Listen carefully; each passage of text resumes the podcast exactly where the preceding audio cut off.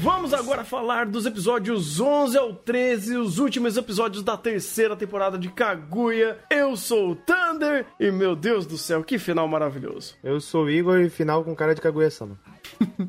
Que o Maurício, exijo, eu exijo a próxima temporada pra ontem na minha mesa. A próxima temporada vai ser um filme, olha só. Tipo, eu não sei exatamente o que, que eles vão fazer. Casado pra... já, quero pra ontem na minha mesa.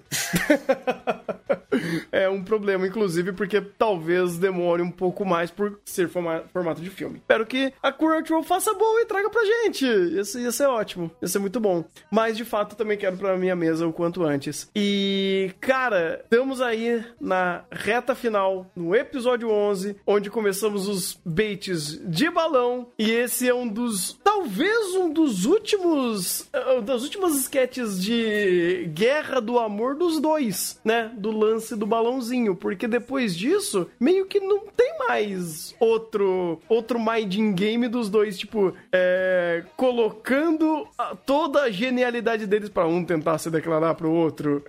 E meio que essa reta final, é, é, esse, essa sketch em si, ela combina muito do que a gente vem vendo de como essa dinâmica mudou a um ponto que a piada só funciona porque é, é muito é, é, muito bom o que Kaguya faz. E o Shinichio Mata é um monstro. Porque não tem muito mais uh, ferramentas para isso continuar acontecendo. E é até legal essa ser a última sketch, porque a ferramenta que vai sendo criado, né, toda a, a técnica que é utilizado para fazer esse minding game entre os dois de você vai escolher o coraçãozinho e eu vou te entregar o coração, ou você vai me entregar o coração, você vai me dar o coração, mas aí, tipo, eles começam a ficar fazendo um monte de hipérbole. É, chega num ponto que não tem muito mais para onde ir e meio que tudo isso volta só ao ponto de uh, já tá tão não, não só necessariamente saturado, mas eles já estão tão abertos um pro outro do que eles querem e quais são as intenções, que o Minding Game já começa a não funcionar muito e vira só ideia meio que dentro da cabeça. Não é um jogo de interpretação, não é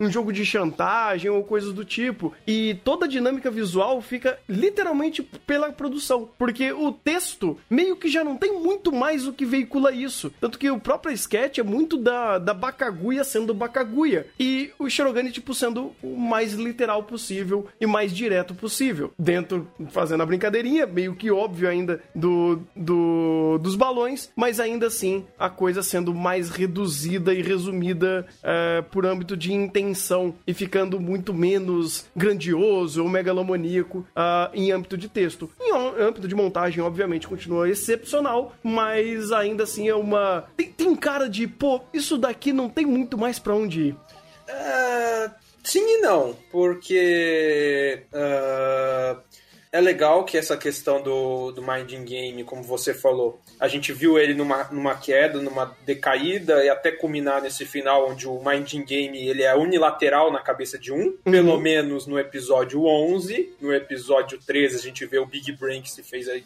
de tudo mais, de todos os lados. Ah, com certeza. Inclusive a gente já começa a ter, ter evidências disso no episódio 11, como, pera, de repente agora ele sabe fazer balão. Pois Tivemos é. um arco de superação em foreshadowing que a gente não viu. e, e não precisaram repetir a piada. A gente entendeu. A gente entende o que acontece. A gente entende o que aconteceu. Ele treinou, treinou, treinou e conseguiu. Beleza. Uh, mas em relação a essa perspectiva das sketches de Minding Game, se a gente pegar, vamos dizer assim, ela se esvaziou agora o sentido dela com relação a essa reta final no sentido de confirmar o amor do outro, mas quando a gente vai lá pra frente pega o episódio 13, ele abre uma nova perspectiva para possíveis Minding Games. Então eu não consideraria que acabou. É, então, esse tipo de coisa, esse tipo é, de dinâmica. Talvez a, a gente veja ela sendo reciclada. É, eu, eu, acho que eu me expressei mal, mas nesse formato que foi apresentado de um para um, nessa brincadeirinha de um tentando é, provar, né, fazer o outro se declarar, isso daqui meio que já não vai funcionar mais. Mas a dinâmica de utilização de jogos mentais, vamos dizer assim, que eles ainda fazem, não, isso daí tá longe de acabar em um dos cartuchos mais, assim, mais incríveis de Kaguya, porque, pô, todo, todo plano Mega megalomaníaco do Shirogane foi justamente por isso, né? Mas uh, essa sketch da Kaguya tentar ficar esquerando o Shirogane pra ele, abaixar a guarda e mostrar o amor por ela, meio que já perdeu o sentido. E até a própria Kaguya já percebeu isso nessa sketch mesmo, porque ela falou, pô, já não tá mais funcionando isso. Já tá, a coisa tá sendo meio, meio literal demais. E ela mesmo já tá meio que falando, pô, acho que o negócio é seguir em frente, né? Acho que chega de, de fazer esse joguinho e vamos, vamos dar meu coração de, de direito, né? Vamos, vamos abrir o jogo de vez. Então, é, é esse nível de dinâmica que eu digo, sabe? Tanto que até, uh, de novo, o Shinichi Yamata tá sendo um monstro por... Quando ele faz isso, é... O, a conclusão da sketch é literalmente, pô, eu vou te dar no meu coração então no final do dia. Aí ela dá o dinheiro, porque ela não consegue dar o coração e sai correndo, porque, de novo, ela não conseguiu ser direta ao ponto e jogar o sentimento dela da forma mais honesta possível, né? Então, é, é nesse nível, é nesse, é, é, é nesse nível que eu digo, sabe? É, é aquela coisa. Eu ainda tô com a pulga atrás da orelha em relação a isso, porque Uh, de novo, uh, isso é a nossa visão, isso meio que puxando para uma visão unitária do episódio 11. Uhum. Mesmo pegando o total no episódio 13, ainda existe margem para declaração do joguinho, vou fazer ele se declarar. Eles já se declararam? Sim, mas tem todo aquele discurso do final do episódio 13 que abre porta para, tipo, ainda eventuais sketches justamente nessa pegada, de meio que tentar convencer o outro, porque, vai, escala caleidoscópica, isso aqui acabou virando uma unidade só, é difícil você pegar conclusão final sem pegar a conclusão final. Uh, esses três episódios foram bem lineares até. Uh, o que aconteceu lá é, é, interessante que ressignificou bastante coisa, mas uh, nesse, tentando, se, tentando se conter nessa sketch agora do, dos balões, é aquela coisa, né? É legal a, que, a expectativa e quebra, o detalhamento, já que a gente tá vendo lá que algo está estranho, porque, inclusive, quando a gente tem os Minding Games, o tradicional a gente vê os dois lados, esse aqui a gente viu um lado só, já é uma coisa que fica estranha. Uhum. O próprio Shirogane é pro player de balão, outra coisa estranha. E no final, uh, o, o bait que, não sei para vocês, mas para mim esse bait funcionou um pouco melhor. Porque a gente já tá vindo dessa última temporada com a Kaguya cada vez mais predisposta a tomar atitude e a se declarar. Uhum. Aqui a gente quase teve um ultimato dela. Então, tipo, por mais que ah, ela não se declarou, é a piadinha, é o esperado. É o esperado de Kaguya por causa dos N fatores de orgulho de ambos os lados. Uhum. Mesmo assim, por, por a gente estar tá tendo essa construção já faz um tempo de os dois lados estarem cada vez mais predispostos, é, para mim até que funcionou um pouco melhor essa, esse bait, digamos assim. Apesar de ser bem previsível de que ia dar uma quebra, porque, pô, episódio 11 tem que ter alguma coisa até o 13. Sim, sim. É interessante também porque a ideia do balão ela continua até o final, né? Vídeo uhum. último episódio. Então você ter esse processo de a dificuldade dele em fazer balões e isso ser apresentado no sentido da, de como ele consegue fazer as coisas por meio da sua força de vontade, superando aquela dificuldade, e assim que ele resolve as situações, o balão de coração ele tem um valor porque o coração é representativo ao festival. Mas a simbologia do balão dentro desse to, todo esse arco representa muito do, de como é a relação do próprio presidente, da maneira como ele tem essa dificuldade, ele se esforça e por meio do esforço ele consegue se tornar bom naquilo, porque ele não tem o talento a lá que quem cai, ele não tem essa facilidade. E ele apresenta esse contexto por meio dos balões. E utilizar esse balão também para vincular o contexto do coração ele meio que representa todo esse final de arco. Porque se você juntar o contexto do coração e o contexto do balão dentro do que a gente tem aqui, ele estrutura o que é apresentado pra gente, dá valor para esses pequenos objetos. Tanto que dentro desse contexto, você já tem uma situação de vamos veicular a perspectiva de o presidente ele não tá ligando mais tanto naquela situação, porque ele vai ter, ele vai ter que fazer a declaração. Então, para ele, dentro da dinâmica, se torna uma dinâmica unilateral, onde um dos lados, apenas um dos lados está se preocupando com aquilo. E a dinâmica não ser a normal do que a gente via no, no anteriormente, faz com que tenha esse, esse bloqueio, por assim dizer, e essa sensação de estranhamento do outro lado com a Kaguya. Então, quando você vai para essa dinâmica nesse momento, ela muda. E quando muda, já veicula o pensamento do personagem. E já veicula a mentalidade do personagem. Então é interessante porque às vezes, ah, o Shirogane fala, não, eu vou fazer. Falar é uma coisa, fazer é outra. Então quando você tem só de ter esse contexto desse diálogo e a forma como ele anda, você já entende que a mentalidade já mudou. Onde um lado ainda tá preso, vamos dizer assim, ao antigo e outro já tá com uma mentalidade diferente de fazer uma situação, é, vamos dizer assim, botar um fim naquilo. Hum, é, faz sentido. Por isso que essa sketch, ela parece mais do mesmo, mas de novo, tem tanto contexto agregado que ela, ela é muito importante, assim como todas as, as outras, vamos dizer assim, né? Uh, porque daqui a gente já tem um outro ponto que já vai ligando até o outro simbolismo do próprio coração. Quando a gente, né, mais pra frente, o Shirogane vai. Uh, o Ishigami ele vai entender o que é o coração, e aí você tem toda uma rima temática sobre corações e simbolismos aqui que ele vai fazendo. Então, até sobre o balão. Caraca, é verdade, não tinha parado sobre pensar do, do ponto que o, o Shirogane ele também aprendeu a fazer os balões e apresentou esse esforço, é, o resultado desse esforço agora nessa sketch. Pô, de novo, mais, mais interessante e rico do que aparenta ser. Muito bom. Uh, depois a gente tem a Kaguya, obviamente, destruindo de novo contextos, porque a Kaguya é ótima em fazer isso. Ela sempre fica dentro da, da mente maluca dela, na mente Bakaguya, e vai entendendo tudo errado, e quase destruiu todo o esforço do Shirogane, do Ishigami. Meu Deus, difícil. Calma, Thunder, tá, pensa. é difícil. Sempre me confundo esses Um game de cada vez, um game é, de cada vez. Deus. Ela quase destruiu tudo que o Ishigami Shigami construiu sem querer. E é da hora, porque essa sketch não é nem necessariamente culpa da Kaguya, mas é culpa desse estereótipo que o Ishigami tem. De, nossa, é, eu vou ajudar ele porque ele não conseguiu se declarar e a Tsubami tá. tá, tá é Tsubami? Eu acho que é Tsubami o nome dela. É, alguém se declarou pra ela. Pô, vou ajudar a garota e jogar pro Ishigami. Sendo que não. Quem realmente acabou se declarando foi justamente o Ishigami.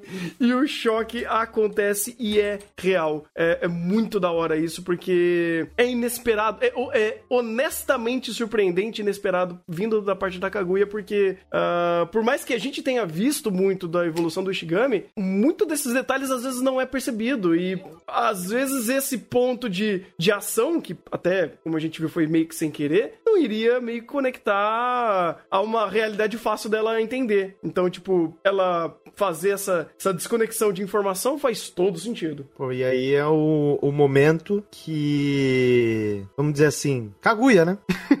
a forma como a Kaguya consegue fazer besteira, vamos dizer assim, nesse arco final é incrível. É um momento que tu tá jogando RPG e tu só tira zero no dado. E a forma como ela coloca na situação de ela nem confirmar, porque qual que é o ponto? Uhum. Aqui a gente tá tendo o ápice da Bakaguya. Uhum. Porque é situação sentimental em cima de situação sentimental. Então, a Kaguya racional já foi pra casa do cacete. Foi pro vinagre. Foi embora, já era, morreu. sim, sim. E, e o que ocorre nessa situação? Normalmente, a Kaguya, é, princesa de gelo, que a gente viu anteriormente, que a gente viu, por exemplo, no, na eleição do conselho, ela vai lá e confirma a informação antes de dar, de fazer o movimento dela. Uhum. Aqui a Bakaguya tá tão no ápice que ela não fez o padrão que ela confirmar a informação. Ela foi e deduziu. A, Kagu, a Bakaguya, ela só deduz. A Kaguya racional, ela nunca deduz. Caraca. É só você lembrar do episódio do, do bolo, que é a, Ah, a, sim, sim, que bolo. ela tá completamente emotiva e tem que entrar dentro da cabeça dela para ter uma discussão entre racional e emocional. wow Mas só que aqui o, o, o emocional já dominou. Uhum. Ou seja, a Bakaguya dominou e a, ela não fez o que a Kaguya sempre faz, que é confirmar a informação. Uhum. Quando ela não confirma a informação, ela faz a besteira. É verdade. Ou seja, até o contexto de status quo do personagem, respeito o que tá aqui. Porque a ação dela de não confirmar é justamente por conta desse aspecto. Porque na 90% das vezes, ela sempre confirma a informação antes de dar a ação. Aqui ela não confirmou e fez besteira. Aí depois ela percebeu que ela fez besteira. E o legal é que nisso o, o anime já vai setando ponto ponto por ponto que apesar de nós não estamos vendo a skin da Bakaguya, quem está no comando agora e, e setando cada vez mais a perspectiva dela é, é, é, a, é a nossa versão emotiva da, da personagem, não é a versão racional dela. Apesar de tentar ser racional. Ela se enfiar no mundinho dela de pseudo-racionalidade. E ainda com um ponteiro moral questionável, né? Não, vai lá, estraga o coração do garoto, vai lá. Mas essa é a Kaguya. ele. É a Kaguya. Mas eu, desde a primeira temporada a gente sabe, essa é a Kaguya. Ela não é uma pessoa moralmente assim exemplar. Ponto. É só, pra, só pra parar pra pensar, vai, e, e, e, essa é a moralidade da Bakaguya. Vamos pensar na Kaguya Princesa de Gelo e todas as peripécias que ela já fez nas outras antigas temporadas. Sim, sim. Então, tipo, até aí, padrão. Até, até aí completamente padrão. O interessante é que nessa de dedução, dedução, dedução, chega uma hora que cai a ficha. E daí ela tem que inverter 360 o argumento dela. É, é porque daí você não vai fazer o personagem ser idiota para sempre, né? E é uma coisa que Kaguya faz isso muito bem, não, pela, não só pela Kaguya, mas com todos os personagens. Porque quando dá os cinco minutos para eles pensarem e dá um rollback nas informações que eles falaram até então e meio que prestar atenção no que tá acontecendo, tem esse, opa, peraí, eu acho que eu errei. Tipo, deixa eu dar uns três passos para trás e entender a situação. A Kaguya já fez isso, o Shirogane já fez isso, o Ishigami faz nesse episódio, principalmente no, no ponto da sketch. Uh, que mostra o simbolismo dos corações. Então, assim, os personagens, por mais que eles comentam algumas coisas que é, são de um tom cômico ou de uma desatenção ou sem um contexto correto para ter, ter, uma certa uma certa conclusão é, ele para, pensa e volta atrás. Ele para, pensa e fala: opa, peraí, eu acho que não é isso que eu tô fazendo, sabe? Não é essa é a forma correta de fazer, é, de, de andar com essa conversa. Então é interessante como isso vai acontecendo. E até para dar andamento a sketch, a, o, a conversa sobre como você consegue rejeitar alguém, você volta para pro ponto de vamos mostrar o, o over, vamos mostrar exemplos idiotas. E aí tica time, né? Porque. Olha, eu Aqui acho. É exemplo para você ter uma, uma rejeição nonsense. Você, é, é, é, ela chegou, ela foi, ficou no ponto. Putz, fiz besteira, tenho que dar o 360. Qual o melhor momento para você. Qual o melhor personagem pra você escalonar tudo e fazer alguma coisa mais nonsense ainda? Dica. É muito bom. E é isso. E é legal porque a Tika faz o nonsense do, do jogo do quiz pra, pra dar o Pelé na pessoa. A Tsubame fala: Nossa, como é bonito. É só você responder com outra pergunta. Não, não, não é assim não. Calma, minha filha, não é assim.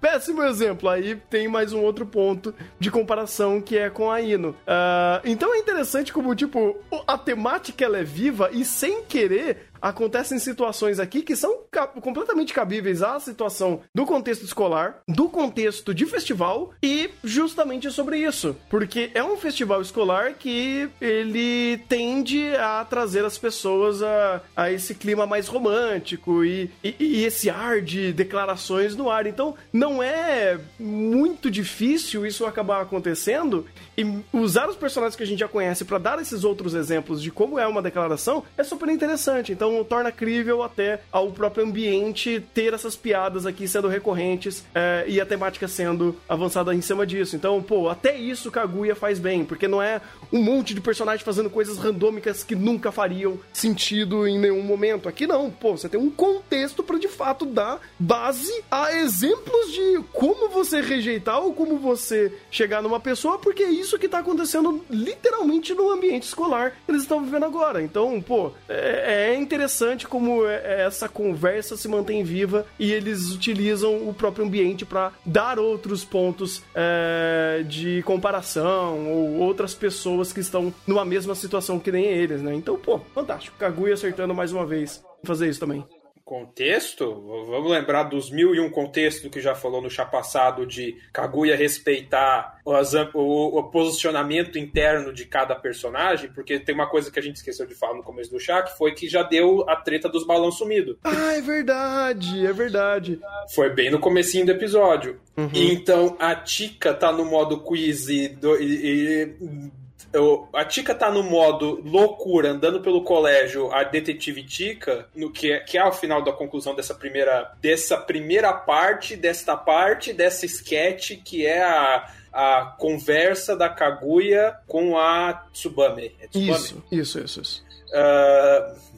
Seu microfone tá dando um pouquinho de retorno, cara. Não sei se tá muito perto do, da caixa de som. Na verdade, eu tô bem longe. Uai, que estranho. Peraí. Coisa, coisas de microfone. Pois é, eu vou até dar um gancho enquanto você tá arrumando aí, que a própria Tika tá com a boinazinha dela de detetive, então faz todo sentido ela estar andando por aí é, atrás do grande o, o grande Tuxedomask que tá lançando papeizinhos falando que tem um grande mistério no ar. Então até isso eles respeitam, cara. Pô, eu, eu, pô agora que eu reparei nisso. Fantástico. É, e isso depois, mais pra frente, aí já não é uma coerência tão... É, coerência interna de novo. A Mico, por que, que a Mico estaria randomicamente nos fundos da escola? Se, a questão lá do. Não é do conselho estudantil, é do. É do. A coisa da, da Mico lá que cuida de moral e que ela é super bitolada, que ela tá ah. louca pra calçar os casalzinhos da escola. Ah, ela Daí... tá. É, eu, não, eu não lembro exatamente qual era o papel dela, mas é, é essencialmente isso: comitê moral. comitê, é, comitê de ética moral, moral da escola. E alguma coisa assim. E a gente sabe, ela tá ali, ela isso é até colocado mais para frente, essa personagem que fica meio isolada, fazendo ronda, faz sentido ela estar tá naquele lugar.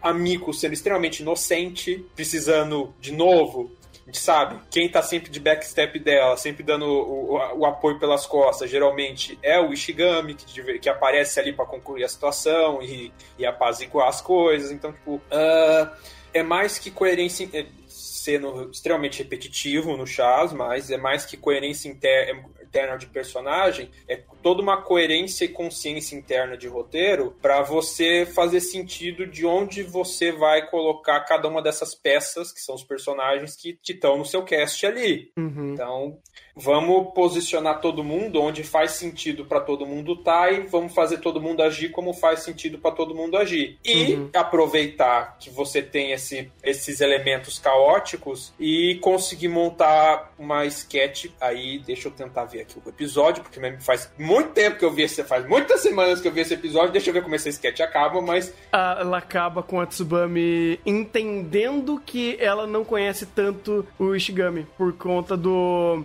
de como ele estava tratando a Ino e como ele foi responsável a uma situação dessa. Então a sketch começa com uma. Né, essa conclusão ela começa com uma piada, ela tem toda uma caracterização de piada em todas as interações, mas a Tsubami entende aquilo como uma forma real. Ela fala: Nossa, eu nunca vi essa faceta dele. Talvez eu não, tô, não conheça ele o suficiente. E dá esse gancho da, da conclusão de: Poxa, como que eu posso responder se eu amo ele, ou se eu, que eu gosto, se eu gosto dele, se ao menos eu conheço essas facetas dele. Eu não conheço muito o Ishigami. Então faz sentido. Tipo, é, um, é uma, é um ponto de conclusão até muito maduro, é, tanto do roteiro em si quanto da personagem, de pô, realmente, ele. Eu, eu, eu tenho uma interação com ele, eu sou amiga dele, mas eu conheço pouco. Porque eles não estão interagindo há muito tempo, eles não estão conectados há muito tempo. Eles, o, o Shigami entrou não, não faz muito tempo naquele. naquele clube de de Torcida, alguma Torcida, coisa assim. é, alguma coisa assim. Então, é, e ele ser completamente diferente do estereótipo de todo mundo ali, fez ele ter poucas interações com o Tsubami, mas ainda assim, tipo, serem amigos, né? Serem colegas, serem pessoas próximas de alguma forma ou de outra, mas não tão. É, não se conhecerem tanto assim a fundo de um relacionamento em si. Então é legal como a conclusão faz todo sentido para trazer essa vertente para ela. Uh, sim Sim, é, e aquela coisa, né? Repetir, coerência de personagem, porque o Ishigami não tem essa faceta de responsabilidade paternal, vamos dizer assim, de cuidado com o outro, com todos os personagens. Ele tem o, o estereótipo padrão dele, que atua na maior parte do, momen maior parte do momento, mas essas outras facetas dele aparecem muito pontualmente, às vezes, com determinados personagens. Tipo, essa faceta de responsabilidade e cuidado aparece muito na interação dele com o amigo. Que um, uhum. de novo, um cuida do outro pelas costas sem muito, tipo no modo de tsundere. Mas você tem um dando apoio pelo outro, um, um apoiando o outro, voluntário ou involuntariamente, de forma constante. Isso é uma interação muito específica desses dois personagens. Uhum. Completamente diferente, por exemplo, da interação dele com a Kaguya, da interação dele com o Shirogane, com qualquer outro ali. E, de novo, como você falou, ele está muito pouco tempo nesse clube de. É, é, é, como se fosse um clube de líder de torcida da escola, e, de, e desde quando ele entrou, a gente viu, ele passou um bom tempo ali com todos os problemas dele, demorou para começar a querer se enturmar, ele ainda mantém esse jeito mais fechado. Então, tipo, hum. personagem agindo como ele agiria, independente da situação. Até porque as duas estão no cantinho ali, com exceção da Kaguya, mas ninguém sabe que a Tsubame tá ali na cena. Então, tipo, você tem literalmente um bloco observador e um bloco ator. Uhum. E pensando no aspecto da narrativa, é legal como, tipo, no meio desse, dessa, dessa montagem pra comédia, dessa montagem pro inusitado, involuntariamente chegou-se a uma conclusão que a Kaguya queria no final, quando ela descobriu que, porra, caramba, estraguei tudo. Preciso dar um jeito dela não ferir o, os sentimentos do Ishigami. Uhum. É, opção 1, um, Tika, ferrou. Opção 2, Miko, eita, não tá indo bem, mas dentro de uma coerência de personagem, o roteiro amarra para aquilo ali se desenrolar de um jeito que a Tsubami consegue tirar uma conclusão plausível e até plausível com o que a gente viu da personalidade dela, que não é uma, uma pessoa uma pessoa bastante bondosa, uma pessoa até bastante inocente e tudo mais. Uhum. Então, pegar aquilo, pegar o que seria o que é, entre aspas, seria esperado da interpretação dela e amarrar isso daí de forma a dar um, entre aspas, um good end. Na pra, verdade, pra toda. É, completamente fora da, da, da perspectiva da, da Kaguya ali. Uhum, então, foi calecada minha, porque eu, eu, também fui. Faz muito tempo que eu vi o episódio, eu tô meio que relembrando agora alguns detalhes. E o detalhe também. não foi ele, ela vendo o Ishigami sendo responsável. Foi ele batendo na Ino. Uhum. então é outro contexto. Tipo, ela, nossa, ele é violento? Caraca, eu acho que eu não conheço muito ele. E aí a Kaguya tentando passar pano. Então não foi ele sendo responsável, não, foi pelo, pelo contrário. Mas ainda assim, a súbita conclusão dela falando, nossa, tem facetas dele que eu não conheço, ainda é extremamente coerente. Então, por mais que eu tenha usado a explicação errada, a conclusão ainda era correta.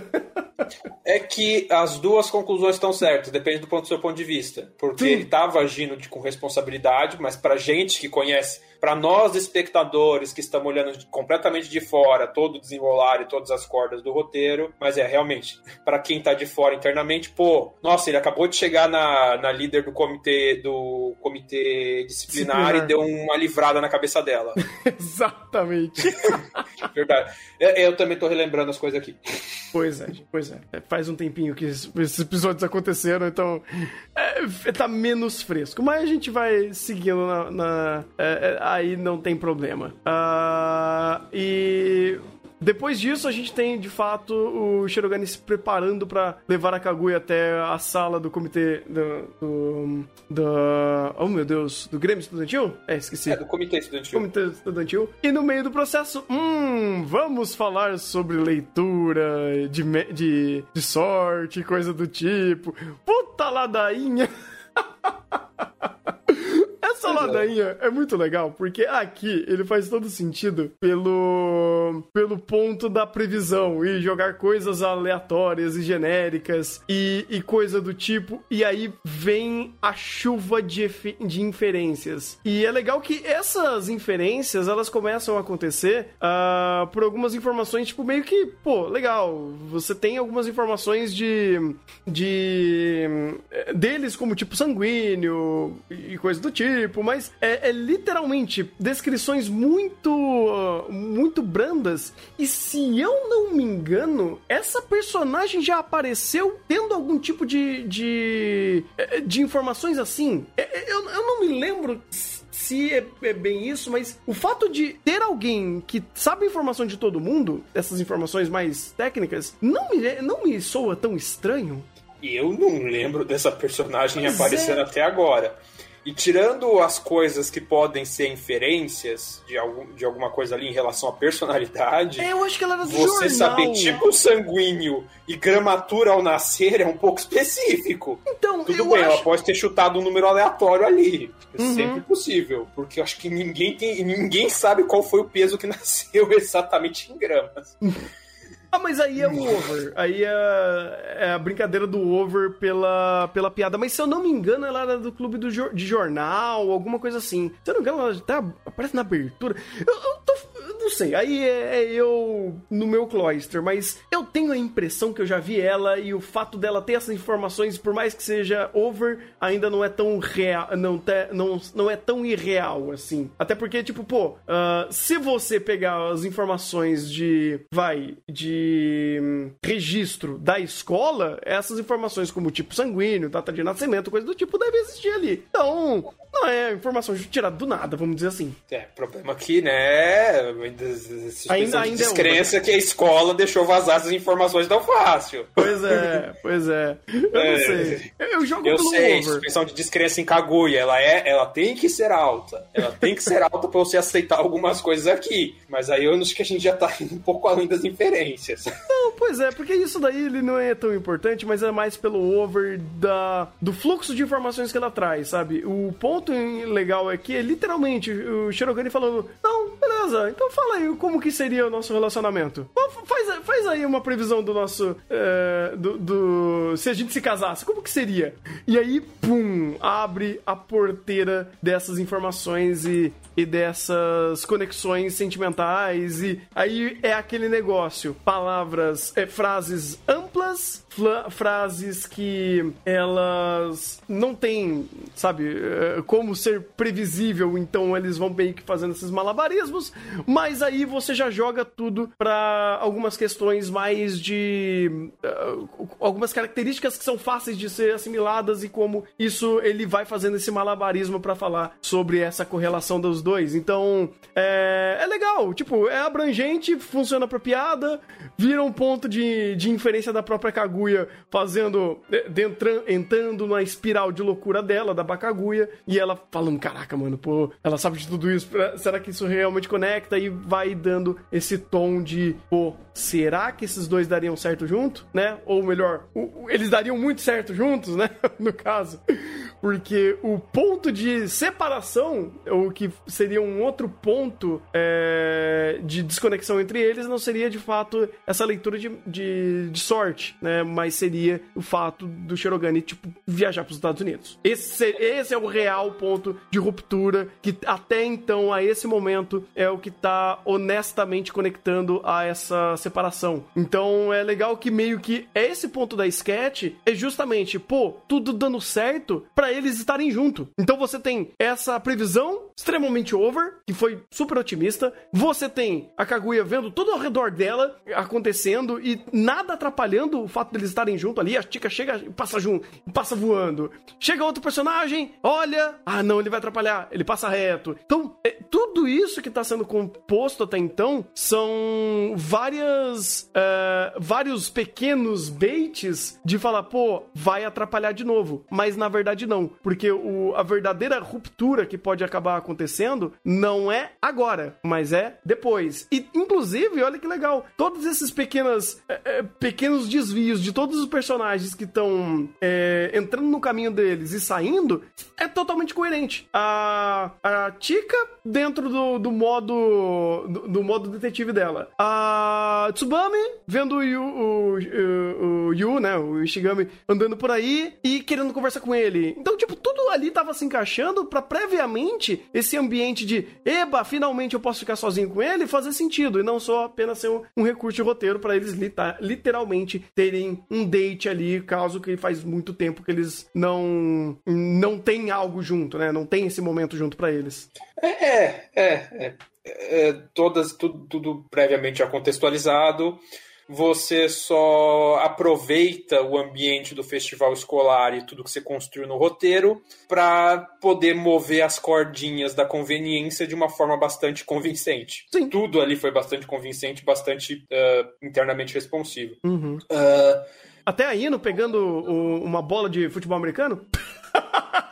Foi porque a gente sabe, a gente já viu a piada dela ser extremamente comilona. Ah, é verdade! Nossa! A gente já viu essa piada Eu tinha esquecido dessa.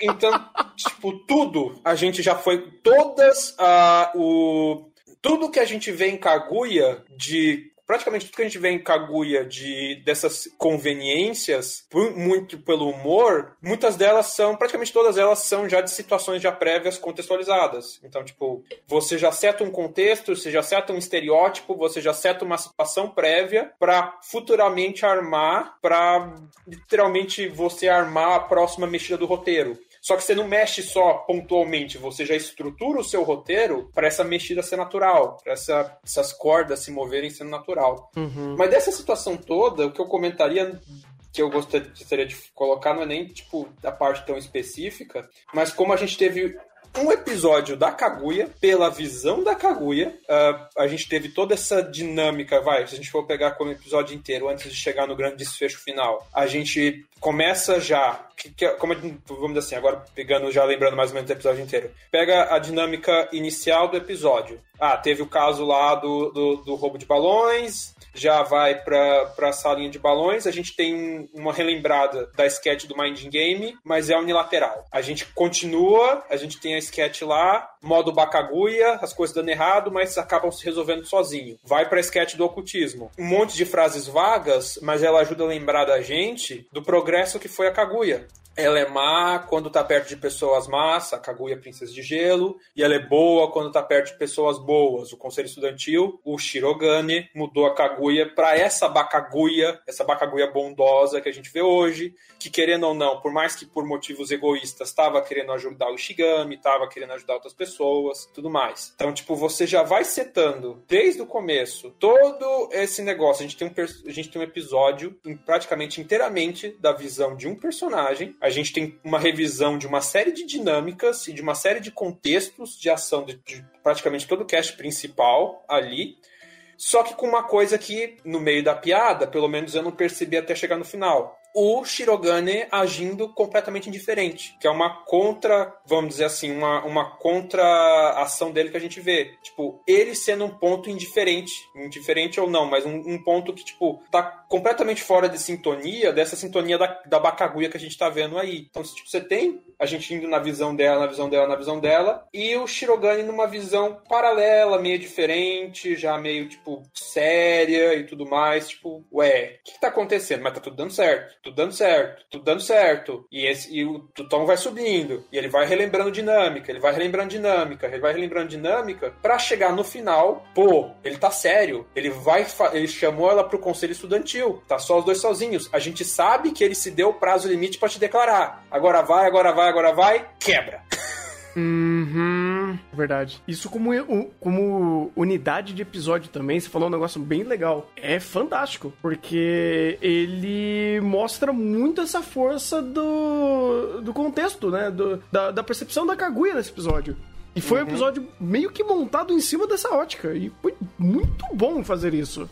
Porque. Sim você já tem todo o resto meio que já sendo trabalhado lateralmente, mas pela visão da Kaguya em ser essa protagonista de ações ou pelo menos ela receber essa. É, ter a visão dela como, como prioritária em todas as sketches desse episódio, todos os momentos desse episódio, é muito bom. É muito bom. Porque dá continuidade a tudo que já estava acontecendo e ainda prepara para esse momento catártico final que a gente já sabe lá do, do Ishigami, do, do Shirogane. Agora. A gente só... acha que sabe. Ou melhor, é, tipo, é. A, a gente, de novo, o, o, o, anime, o anime, a gente vendo os três episódios, a gente sabe que ele já está construindo a outra reviravolta lá do, do episódio 13. Mas nesse momento, a gente até sabe que ele vai, que ele tá com aquele prazo, ele tá com o prazo em cima da cabeça por causa da viagem do exterior. Uhum. Mas a gente tá com esses dois coisas. E ele, no final das contas, ele vai se declarar. Ele vai se declarar. A gente não tá pensando. E, e daí, tipo, é aquela coisa, pô,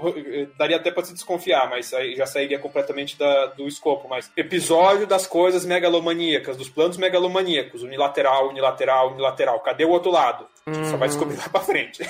Isso é verdade, isso é verdade, bem legal. Uhum. É, e antes... Nesse caso é obrigatório, né? Porque ele não pode usar o Shirogane de ponto de vista, porque o ponto de vista do Shirogane não é para agora. Sim. E o mais importante é que esse momento, querendo ou não, é um momento de preparação para a resolução da Kaguya e do Shirogane.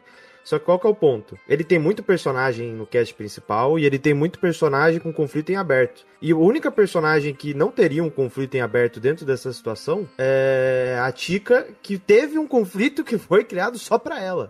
Foi literalmente criado pra ela. Ou seja, Todos os personagens, eles tinham motivo para aparecer em primeiro plano. E dentro desse contexto, e a forma como ele estrutura, ele é quase um plano um plano sequência sem ser plano sequência. Porque a montagem visual não é um plano sequência, mas a montagem de roteiro é basicamente isso. Onde todos os conflitos de personagem literalmente aparecem no redor do personagem principal, que é a ótica principal nesse momento, que é a Kaguya.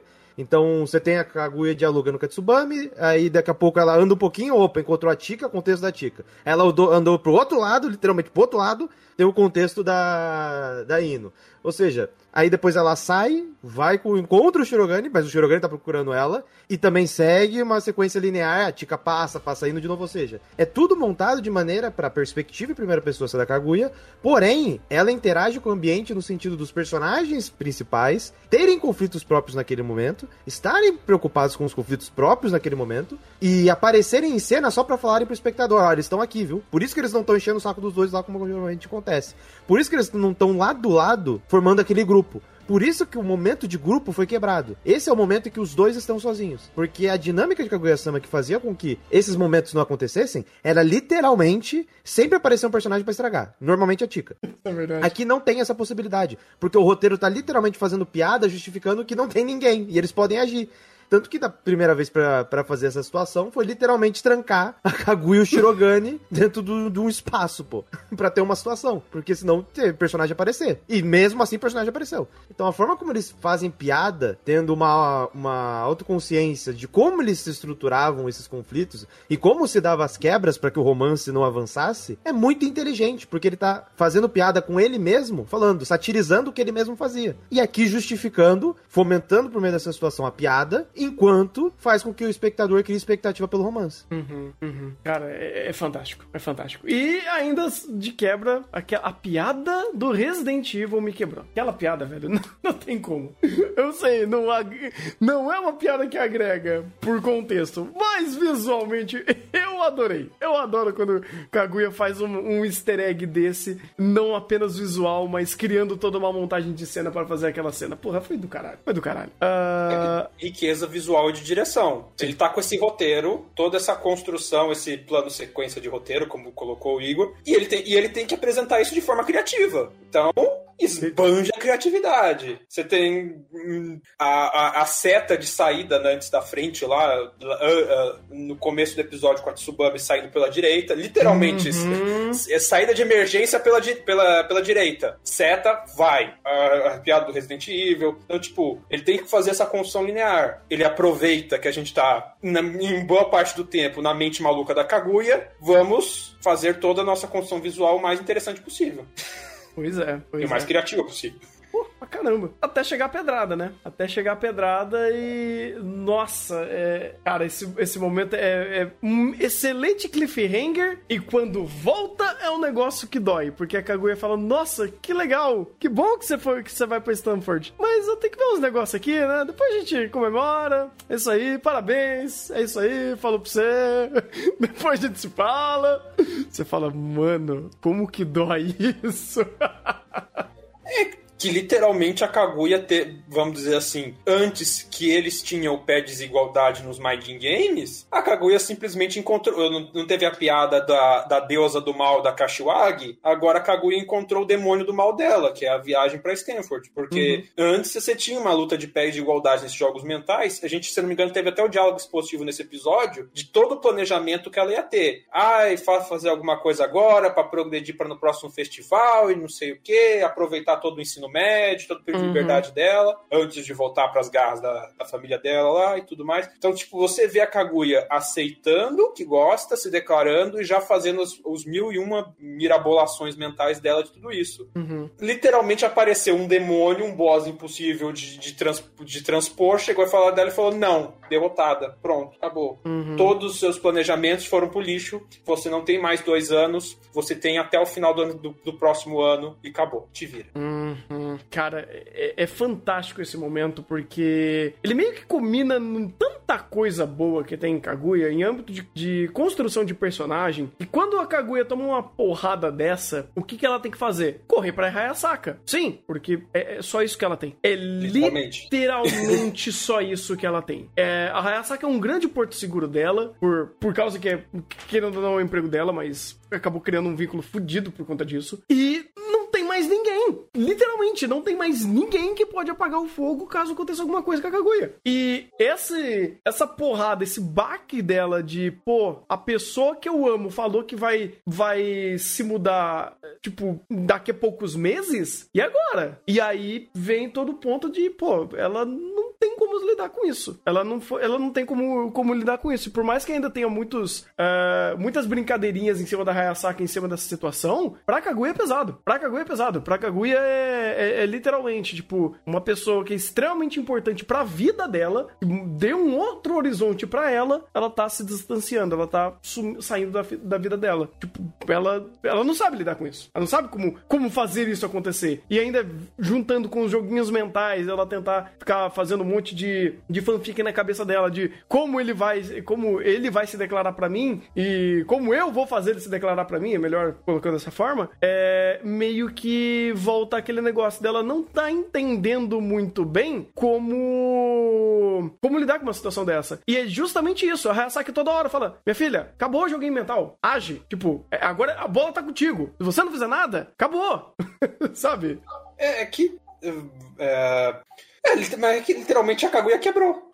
Uhum, sim, sim. Tanto que, cara, tem essa parte que ele deixa tudo vermelho estourado é justamente isso. De acabou, você precisa agir. Não, não tem outra forma. Não, não tem outra. Não, não tem outra, outra saída. Ou você se declara, ou acabou. É, literalmente. É, e de fora a gente vê a Kaguya passando. Nesse momento a gente vê é, meio que a Kaguya passando pelos estágios do luto. Não tô lembrando muito do episódio. Tipo, ela inabolando até ela no final ela aceitar. É, mais ou menos isso. Porque, tipo, ela começa de uma forma meio caraca e vai acontecer isso. E todo o meu planejamento que eu criei foi por água abaixo. Agora eu não sei exatamente como fazer. Uh, o que que ela, o que que ela tem que fazer até a partida dele. Ou o que que ela vai. Como que ela vai se planejar de tudo que ela já tinha planejado para fazer esse tempo com eles. Porque uh, o tempo limite antes era com ela. Porque indiretamente e, de forma não tão dita, o tempo limite dela era o momento deles estarem estudando ali. Porque depois que eles se formarem, uh, bem, a família dela é caótica o suficiente pra,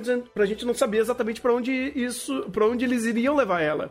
E ela Mas mesmo ao mesmo tempo a gente sabe que ela é tensa o suficiente para ter criado, ter criado a Kaguya de gelo, pra Hayasaka odiar a família dela, pra gente ter, ter tido a sketch que o pai dela não se importava muito com ela quando ela tava doente. Então, tipo, uhum. tipo, a gente é. sabe que o lugar é tenso. Sim, sim. Então, assim, a, a, esse, esse amor que ela tinha pro, pro Shirogane, ele. Vamos dizer assim, que ele não era necessariamente durável pós-escola, porque a gente não sabe exatamente o que ia acontecer depois, depois dali. E ela já tava querendo fazer uma coisa meio. É, depois que ela viu que esse joguinho não iria levar a lugar nenhum de um, lugar, de um tentar se declarar pro outro, ela ia tomar a dianteira. Só que do jeito dela e da forma lenta dela. E agora que meio que a água bateu no, no, no, pescoço, ela ia ter que tomar uma atitude. Ela ia ter que se declarar independente de, de todo o planejamento dela. Porque ou ela ia viver esse momento, ou ela não ia ter esse, esse momento para viver.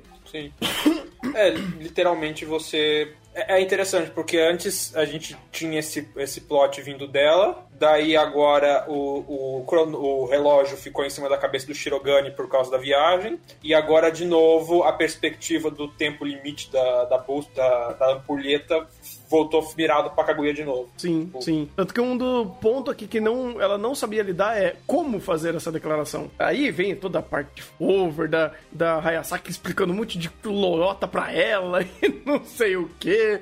E ela fala, ah, Shirogane, eu te amo. Pô, tá muito fraco. Tem que ser super emotivo, tem que ser ultra romântico. E aí vem os overs da piada. Mas, de novo, essas piadas extravagantes, elas estão esse contraste com um contexto meio pesado que a própria Kaguya não tá lidando muito bem. Porque se ela, tá, se ela soubesse lidar com isso, ela não tinha mais uma vez usado a muleta da Hayasaka, né? Mas aí que tá o touché. Hum. Porque eu citei os personagens principais, né? Quem tava faltando? Hayasaka, tava faltando. Eu acho que é só a Hayasaka mesmo que tava ali. Ah, não, mas a Hayasaka ela tava, ela tava ali. Não, ela tava, ela tava no palco. Ela tava no palco, ela tava. Mas só que, ela, mas só que a montagem não era essa também. Hum. Ela tava no palco. E quem tava na plateia? A Kaguya. a Kaguya e o Shirogane. Sim. Ou seja, o contexto é diferente. Porque ela, ela não tinha um ponto de conflito. Sim. Qual que é a piada do anime? Todo ponto de conflito da Hayasaka é, é o ponto de conflito da Kaguya. Isso, isso, isso. Então o que acontece? A única que tá de boa é a Hayasaka. Sim. Transição de cena, a gente precisa dar conflito pra todo mundo. Vai a Kaguya trazer o conflito pra Hayasaka. ah, então todo é... mundo do cast principal tá tendo um conflito. Mesmo que seja terceirizado, todo mundo tem um conflito. E esse é o ponto. Por isso que quando tem aquele momento de quebra na sala do conselho estudantil, eu falei, pô, beleza. Agora trouxeram a jato, né? Trouxeram a jato o conflito da Hayasaka. Transição de cena, Kaguya com a Hayasaka. então, tipo, é, era o único, o único ponto que faltava. Então, por isso que eu falo que eu, que eu gosto pra cacete do roteiro de Kaguya, é por causa disso. Porque faz sentido aquela situação? Faz, porque aquilo é construído de maneira lógica e também tem o todo contexto cômico que vem do decorrer da série. Então, quando você tem um ponto ali de literalmente quebra com a Kaguya, ela sempre corre pro, pra zona de café com leite dela, que a zona de café com leite é com a ressaca. Então, se utilizar da piada nesse momento e ainda trazer mais um conflito, trazer outro personagem pro cast principal agora também com um conflito, faz com que o final ele englobe todo mundo. Eu acho que esse é o ponto principal de uma obra que tem tantos personagens e que tem um ponto de conclusão como esse, que é não esquece ninguém. Hum. Todo mundo tá lá. Mesmo que seja um ponto de, um, de uma conexão, de um conflito terceirizado, o personagem ainda tá lá, o personagem ainda tem relevância. Então é muito inteligente o roteiro nesse sentido, de criar, utilizar as possibilidades que tem para fazer com que todo mundo do cast principal esteja envolvido com a trama, para que aquele momento no final que tenha o, vamos dizer assim, os personagens apresentando os personagens ali no meio da fogueira, não seja simplesmente, pô, o personagem tá ali, ele tá, tá, tá dentro do contexto, tá, da situação.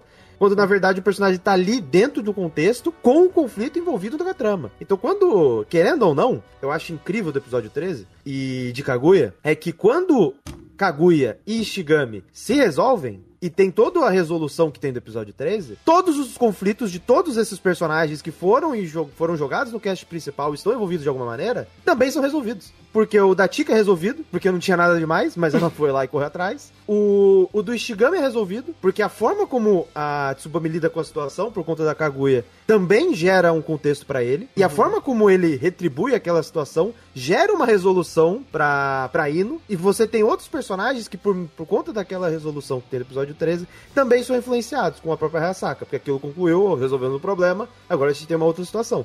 Ou seja, é incrível como o ponto final desses dois dita um ponto final. Não, ponto final pode ser assim um ponto, uns três pontos, né? Porque pode vai ter uma continuação. Mas ele dita um, um fechamento para todo mundo. Então, tipo, é um, uma sensação de completude para um anime que não está finalizado, mas para finalização de um arco de uma temporada, que é um negócio assim fantástico, cara. Um absurdo. Isso é verdade. Ele já tinha dado até esse entender justamente na preparação. Lembra que eles falaram, pô, ninguém solta a mão de ninguém. Porque se eu me declarar e der certo, e a declaração da outra pessoa der errado, aquela pessoa vai estar, tá, tipo, triste, vai estar tá na bad, e a gente, brother, vai tentar é, ajudar essa pessoa. Mas aí vai estragar o rolê que eu tô tentando fazer, né? Que eu tô tentando é, ficar com outra pessoa. Então ficou nesse, nesse impasse de é, ou dar certo para todo mundo, ou acaba não dando certo para ninguém. Acabou que, bem, de, dentro de cada perspectiva deu certo, porque as coisas foram andando, mas isso daí já estava meio que correlacionando desde o começo. Um dos pontos mais foras daqui desse âmbito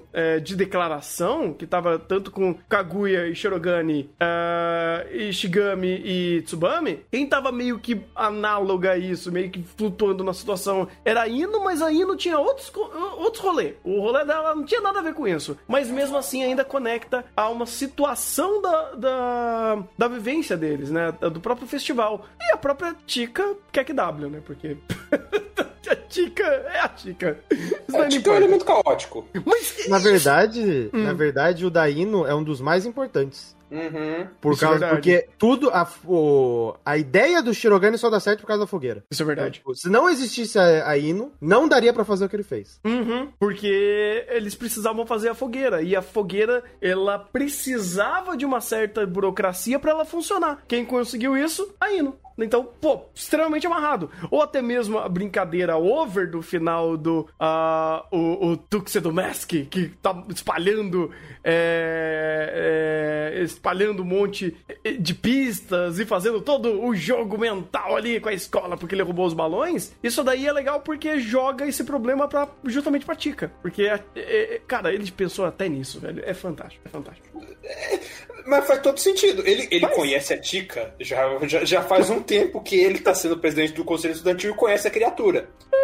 É a criatura que, que adora fazer joguinho e tentar caçar padrão em tudo. Uhum. Como mantenho ela fora de jogo o maior tempo possível? Faço uma pegadinha com uma série de padrões que não levam nada a lugar nenhum e que uhum. vai ter uma mensagem só pra pessoa que, que, que, consegue ouvir, que conhece, que é a Kaguya. Uhum. Então, tipo, a chave para resolver o enigma, ela tá interna para uma pessoa só. E só essa pessoa conhece essa chave. O resto vai enxergar trocentos mil padrões que não tem nada a ver, que é mera distração. Que, é, uhum. que era porque vai até a questão que a gente viu, nossa, tá tudo dando certo, nada tá atrapalhando os planos, em parte, principalmente na questão da Tika, a gente vê é o Big Brain do Shirogane, que já tava armando, mexendo os pauzinhos, literalmente com tudo, a gente vê até o diretor da escola tava, tava nessa pra mexer os pauzinhos de algumas coisas, uhum. Pra tudo sair de acordo com o Keikaku.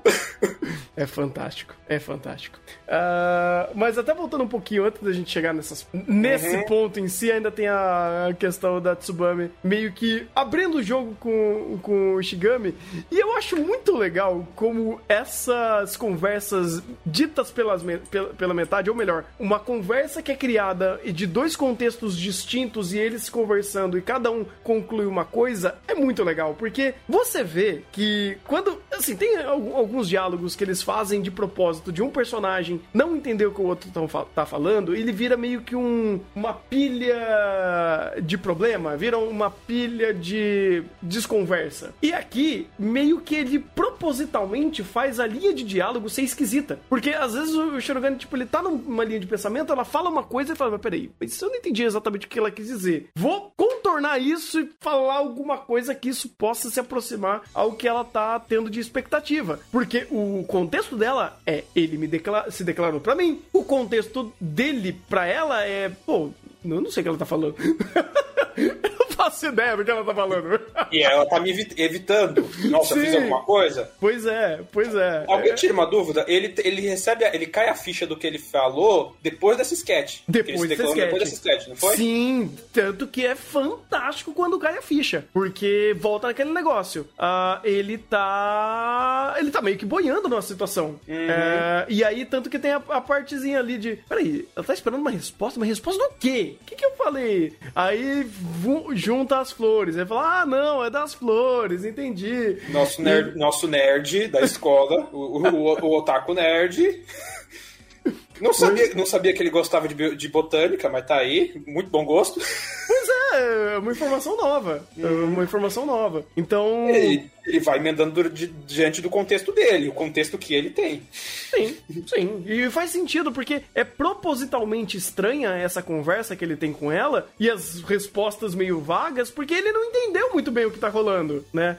Ele simplesmente não tem as ferramentas, consciência interna de personagem. O narrador fez o diálogo explícito. Para você entender a simbologia do coração, você tem que entender as lendas da escola. Uhum. Determinados alunos não têm. Então é literalmente a brincadeira do, das mensagens, que só quem entende a chave consegue ler a mensagem. Ele não tinha a chave, ele não leu a mensagem. Então, para ele, ele estava saindo e de repente a garota estava fugindo dele a todo custo. De repente ela chamou ele para conversar. Ele ainda não se declarou, ele ainda tá na, na pilha de, pô, perdi meu, minha chance e tudo mais. Ele não tá uhum. tá entendendo nada. Não sabe o que ele falou. Então, tipo, ah, pera, deixa eu ver o que faz sentido nessa situação. E aí ele vai desenrolando o diálogo para só depois dão a chave para ele para ele entender toda a situação. É, é, a própria chave é dada justamente, pô, a Tsubami vai fazer uma apresentação. Eu, obviamente, eu vou assistir a apresentação dela. A apresentação uhum. sobre o quê? Sobre a lenda da escola. E pum, clica. Você fala, mano, é Cara, é, é bizarro como Kaguya consegue amarrar umas coisas que você fala, mano, isso daqui é um, detalhe simples. O personagem, ah, ele tá ali. Ah, mas por que ele tá ali? Eu vou te explicar isso por um 30 passos atrás até chegar ali e você falar, tá, esse personagem tá nesse lugar fazendo essa coisa porque isso é coerente, porque isso foi amarrado.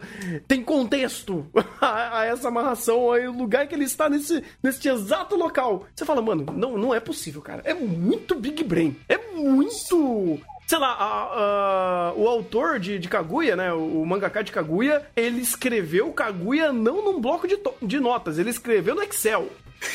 No, no, no, quadro criminal, né? Ele escreveu no Excel, velho, porque não é possível.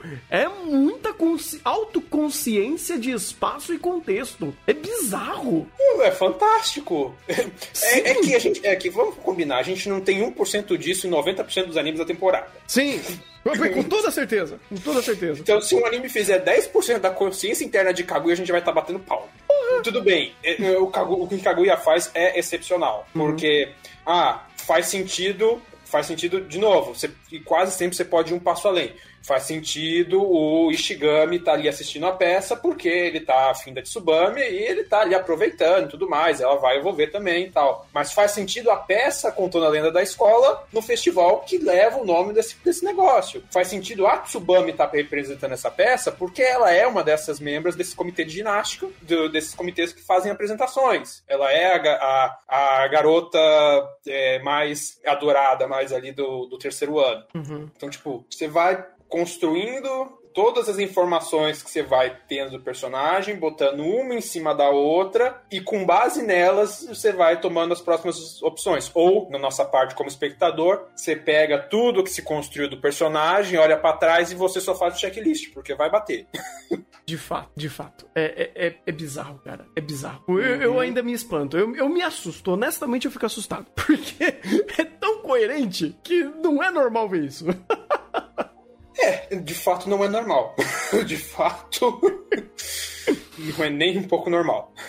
Pois é, pois é. Uh, e, e, literalmente, muitas dessas coerências, às vezes nem precisava, porque você simplesmente pode criar um. Uma desculpinha de roteiro, ah, simplesmente aconteceu, ah, é escola, todo mundo tá muito junto, mas não. Eles não dão ponto sem nó. É, é muito bom, cara, é muito bom. Eu, eu, não me lembro, não sei se, Igor, você lembra melhor que eu isso. Em Oregairu, eles não tinham esse nível tão pente fino de fazer espaço-tempo de personagem. Tinha. É diferente. Não, mas é muito diferente. Hum. Não tem nem comparação, porque Kaguya é muito mais difícil. Então, mesmo que ele faça, não é equivalente. Ah, pode crer. Aqui você tem muitos mais grupos do que a gente tinha em Oregairu. O Oregairu era até vamos dizer assim, até muito autocontido ao próprio grupo que ele apresentava. Aqui tem é. grupo que aparece, desaparece, e quando reaparece, ele volta e você entende o contexto por qual ele, por que ele voltou. E ele faz uma conexão com a aparição anterior. O Oregairura não tem essa possibilidade que todo mundo que aparece sempre reaparece. É, isso é verdade. Não, é. não, tem, não tem nem comparação. Isso é verdade, isso é verdade. N não lembro outro exemplo que seja próximo, cara. Eu acho que Kaguya é muito único em fazer isso. É, ainda mais no contexto que ele faz, né? É, ainda mais no contexto de piada. Você deu um uhum. exemplo, olha, ele podia pegar muito dessas, desses pente fino e botar as coincidências de roteiro por ser uma comédia escolar. Uhum. Mas ele usa a comédia escolar para fazer essas amarrações de pente fino de roteiro.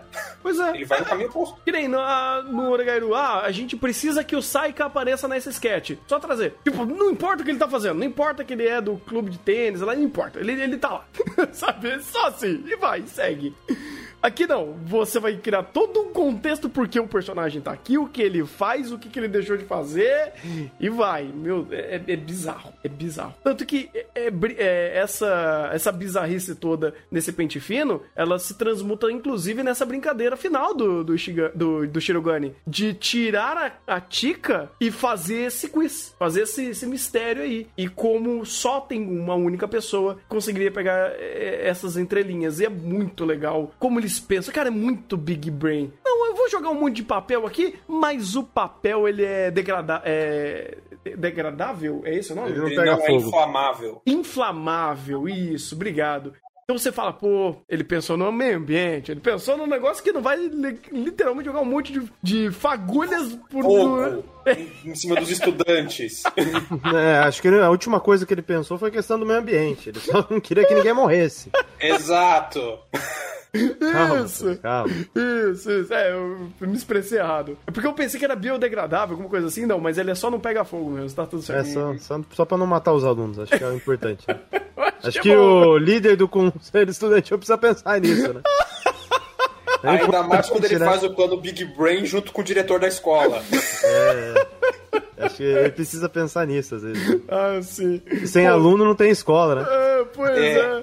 Ele podia meter uma. Pô, eu tentei, né? Agora é hora do genocídio. O problema é que o genocídio ia pegar o waifu dele.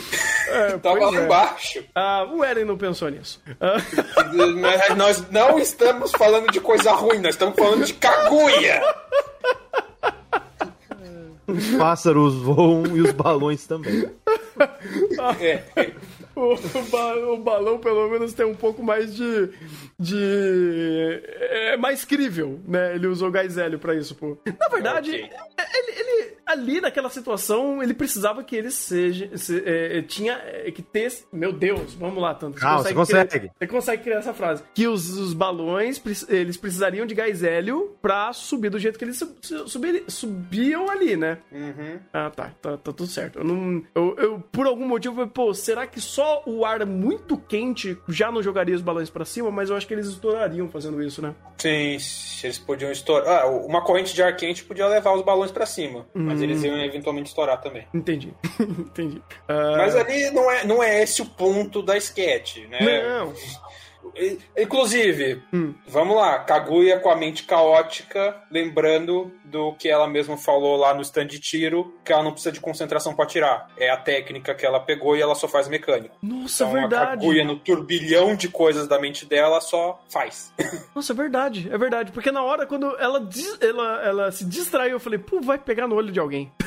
Mas não, tem respaldo isso que é literalmente, pô, eu vou. Ela consegue fazer isso no automático porque ela é muito bem treinada nisso. Uma arma de matar ela. É, De quase literalmente. Na, na Idade Média, a Kaguya ia fazer um estrago. Vamos, vamos colocar Ela dessa já forma. quase- Ah, mas Ela já- aí, aí, aí eu vou, aí vão falar, não, mas isso aí não é verossímil, pô, isso aí não existe. Ah, eu refuto aqui com um exemplo. Hum. O Thunder, toda vez que ele vai jogar e vê um Yasuo na lane, ele, ele morre. Ele literalmente é solado, pô. Então a memória muscular que faz, que ativa naquele momento, e não importa a situação que esteja, ele sempre morre, pô. Não se sabe como. Está- a NASA está estudando, mas sempre acontece. Então a gente tem a Sobrou prova viva do que, de que isso é verdade, pô. ok, ok. Memória muscular de como morrer, ok, faz sentido. Ah, de qualquer forma, é muito. Eu, eu- eu acho que já dá pra ir pro episódio 13, já ir pro momento da declaração ultra romântica e. Só um último ponto do episódio 12. Ah, sim, sim. Ah, é legal que a gente vê ela meio que nesse episódio nos braços da Hayasaka com uma algumas coisas do planejamento de tipo, ah, vou fazer ele ficar aí caidinho atirando a flecha na, na fogueira. A gente passa de novo outro episódio com boa parte do tempo na visão da Kaguya, tendo essa visão de angústia dela, de literalmente você chega no final, ela não conseguiu nem encontrar o presidente, então ela não consegue fazer nada dos planos mirabolantes dela, porque ela não consegue nem encontrar o alvo dela, Uhum. pra ter no final do dia, com a cartada final dele, a sketch tipo, ah, eu sei quem é o Domestic. E vamos tentar encontrar o bicho, vamos tentar encontrar o homem. Uhum. Legal, legal. Eu gostei. Gostei de como, como isso foi, como você vai construindo perspectiva nesse sentido e passando emoção. Que você passa um episódio meio no altos e baixos, tipo, passa embaixo, daí você tem um pouquinho no alto com e dá uma risada com o Ishigami e a Tsubame, daí você volta pro clima angustiante da, da Kaguya e tudo mais ali na fogueira, umas cenas bastante bonitas, mas ainda assim angustiantes pelo contexto, até você chegar no final e você clica e fala, opa, se no último episódio terminou na bad vibe, nesse episódio você terminou na esperança, de tipo, tem coisa ali, Uhum. agora vai, agora vai, no próximo vai! E te joga o gancho pro próximo. Uhum. Uhum. É agora. Coloca É agora. óculos. É agora. Porque basicamente depois disso é só o Ultra Big Brain da Tika correndo atrás das informações e você correndo essas, é, essas dicas em dois planos, né? É a Tika uhum. com os pensamentos megalomaníacos dela e a Kaguya entendendo esse, esse subtexto deixado pelo Shirogane. Tanto que era o único, ou, tipo, sei lá, a pessoa mais importante que deveria estar ali e não estava. Pô, líder do comitê, do, do comitê estudantil não está no momento de acender a fogueira, sabe? Tipo, what? Uh, mas é bem bacana como, como isso, esse over volta a, a, a ultra racionalização de ideias e construções visuais de Kaguya, porque quando ele começa a jo jogar todas essas informações com a Tika vendo todas essas informações, ele já dá esse gancho. Pô, minha filha, tu vai longe. Você vai, tipo, voar. E Teoria de Naruto. Fanfiqueiro de teoria de anime. Vai. Pega um monte de nitpicking de um monte de lugar que não tem nada a ver e constrói aquilo mais over que você achar conveniente e legal. Sim. Justamente. Essa é a tu começa, tu começa com uma teoria de, do anime e acaba com a nova ordem mundial, né? Exato. É, Por outro lado, você tem a Kaguya, que a gente sabe ela é o Big Brain, mas ela conhece o presidente. A gente sabe que os dois se conhecem muito e um sabe exatamente como o outro pensa. Uhum. Então, de novo, ignora todo o Big Brain. É um mais um. O desgraçado, o presidente do conselho estudantil, sumiu de um dos maiores eventos do festival escolar da escola. E tá todo, todo esse mistério. Ok, inclusive, não sei vocês nesse episódio com o presidente já meio sumido, eu já, já não sei vocês, mas para mim já tinha caído a ficha. Opa, descobri quem é a Toshi do Mask. Ah, tá Só falta agora o anime mostrar o, o, o, o, como ele queria ir pra esse lado. É, não, que tipo, ele tava fazendo algum plano maligno, eu sabia. Isso daí eu acho que tava meio fácil de saber. Tá. Mas o que era, aí eu, eu não fazia ideia. Eu, não, eu não, não os pontos. É, o que é complicado, mas é, já dá para imaginar pelo simples fato. Episódio 13, conflito ainda de pé. Vai introduzir um personagem agora? Não, não. os outros personagens já estão tudo aparecendo em tela. Sim. Não vamos introduzir. A não ser que fosse o Lord Ameloy que introduz o vilão no último episódio. Ah, não! Aí poderia acontecer. Mas como a gente tá em Kaguya e não o Lord Ameloy, isso não iria acontecer. Então era óbvio que era ele. Não, meu Deus. Sim, isso aconteceu. Não sei se você isso sabe. Aconteceu. Eu não sei se você conhece esse anime, não sei se você conhece esse anime. Mas Ai, de para. fato aconteceu isso. Um para. anime de mistério que introduz o vilão no último episódio. Pô, aconteceu. Para, Incrível, né? O chat já tá chorando, para. Ah, chora mais, eu choro, chorou metade do que eu chorei. Chora mais. O Igor do passado tá chorando, para, cara. O Kodate tá sorrindo. É, equilíbrio perfeito, equilíbrio perfeito. É, é, mas de fato, de fato. É, o que me deixou na expectativa é o que ele queria fazer. Porque eu não tinha ligado o negócio dos balões e tal. É, tanto que foi até bacana que eles fizeram ali. E aí pode ser o meu Cloyster funcionando. Mas eu não lembro deles falando que os balões eram em formato de coração. Falaram que Falaram. lá no começo, quando eles estavam enchendo eles. Ah, e você porque... via por hum. toda, toda a escola os, os balões e a gente viu, acho que a Tika mexendo com esse ah, balão de forma de coração. É tipo, eles estavam em tela o tempo todo. Inclu o tempo todo. Inclusive, era justamente isso que tava deixando todo mundo muito triste, porque era essa representação dessa chuva de balões ali que ia, que ia soltar. E aí, uhum. meio que alguém roubou todos os corações de, de coração, que é um dos ícones do festival. Então aí é, faz. Nossa, faz todo sentido. Faz todo sentido. Sim, sim. É, e, e para finalizar, pegando o episódio aqui em paralelo para ver outra coisa legal de comentar, é um momento vergonha alheia autoconsciente que eu também achei legal, porque a gente já viu isso para trás dos dois, nos momentos vergonha alheia depois dos modos Baca, dos modos Baca Big Brain, e tá os dois ali. Uhum. E é legal que tipo, o próprio narrador já fala. Você já sabe que os dois estão com a ampulheta acabando o tempo pros dois, você sabe que os dois estão extremamente angustiados querendo um se declarar pro outro, o narrador já faz o diálogo expositivo, os dois estão completamente desarmados. Semana que vem, próximo episódio. Desgraça. Uhum, uhum. Uh, e no meio dessa, dessa jornada da Kaguya sacar, né? E saber onde, onde é e falar: Ah, isso daí é fácil, já matei. Onde você tá? Você tá na torre do relógio. E, Igor, se contenha nada de Lord Omelot de novo, por favor. Você que você, você Chega. que falou, eu não falei nada. Chega disso, por favor. Eu tava apreciando a Kaguya com caráter design de Ezoki. Eu não falei nada. Ai, muito bom. Era justamente isso. Cara. Da mãozinha. Mano, é muito bom. É muito, não, é muito bom. É muito bom. Tipo, pô, eu, eu vou aproveitar, vou levar um café, né? A Saka falou. Na, quando você for se declarar pra alguém, não esqueça do café, super importante. Será que eu casei por conta disso? Eu não lembro. Pô, uh, uh, pô Thunder. Uh. Eu pegaria, faria um loop e colocaria como tela de loading da live. Aí troca procurando por carregando. Eu preciso fazer isso. Se alguém do chat quiser fazer, me mandar a Kaguya no momento Exouken dela procurando dinheirinho, eu tô fechadão. Exouken ou aqueles desenhos antigos da década de 70? Não lembro. Ah, isso não era. Isso daí é Cara, não é a Hanna-Barbera. Não, não, muito Não longe. é. Puxa, o que que era? Cara, eu tô tentando lembrar. É, Disney? Nossa, Disney? Depende, não, né? Não, não, é. O Mickey usava muito isso. Cara, eu acho que sim. Eu acho que é mais Cuphead, velho. Então, é, Cuphead mas o Cuphead é... referencia o Mickey. os desenhos de eu esqueci de que data de década que é. Ah, década é de 30? 30, 40. É muito antigo. É muito Mas antigo. assim, legal. Refer... Nas milhões de referências visuais que Gaguia faz, uma referência ao início da animação. Show! É. Agrega pra caramba. Uh, é, Mickey Pateta. Então, é Disney. Começo da Disney. É literalmente isso. Fantástico, fantástico que é basicamente o começo das, dos grandes estudos de animação em larga escala. Uhum. que, mas... Parando para pensar também é o começo da animação japonesa, né? Que eles começaram meio que copiando coisas da Disney, né? Tipo, tentando imitar e fazer como se fossem os deles, não foi? Mas mesmo assim? Foi, foi. Eles também eh, iniciaram as animações por aí também. Se eu não me engano, uma das animações mais rústicas dele é de é, no, 1913, oh. alguma coisa assim. Eu não, muito... vou, eu não vou abrir o roteiro do Manual dos Animes, porque tem tudo isso lá, mas... Tem, tem. Um dia ele sai lá. de lá. Um dia ele sai, um dia ele sai. E eu não lembro mais ali. também, porque isso daí foi de dois anos atrás, não lembro mais.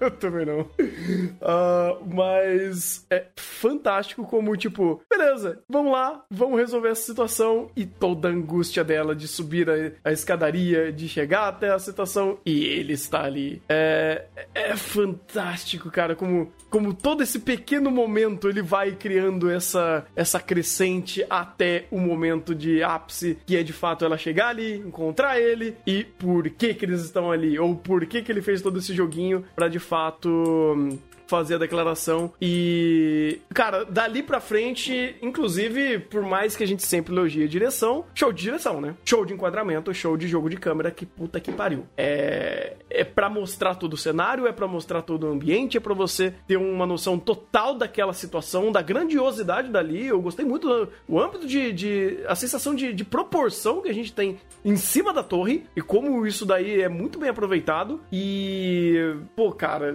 é maravilhoso, é maravilhoso Porque, inclusive, esse, esse é um momento legal, porque é um, um momento de mudar um pouco a, a perspectiva da, da situação. E você tem muito take aberto, você tem muito o ambiente sendo mostrado por conta disso, porque ele importa, principalmente para fazer o grande ápice da situação. Então, ele já vai preparando todo o terreno, vamos dizer assim, só nesse jogo de câmera que ele vai fazendo. É muito da hora.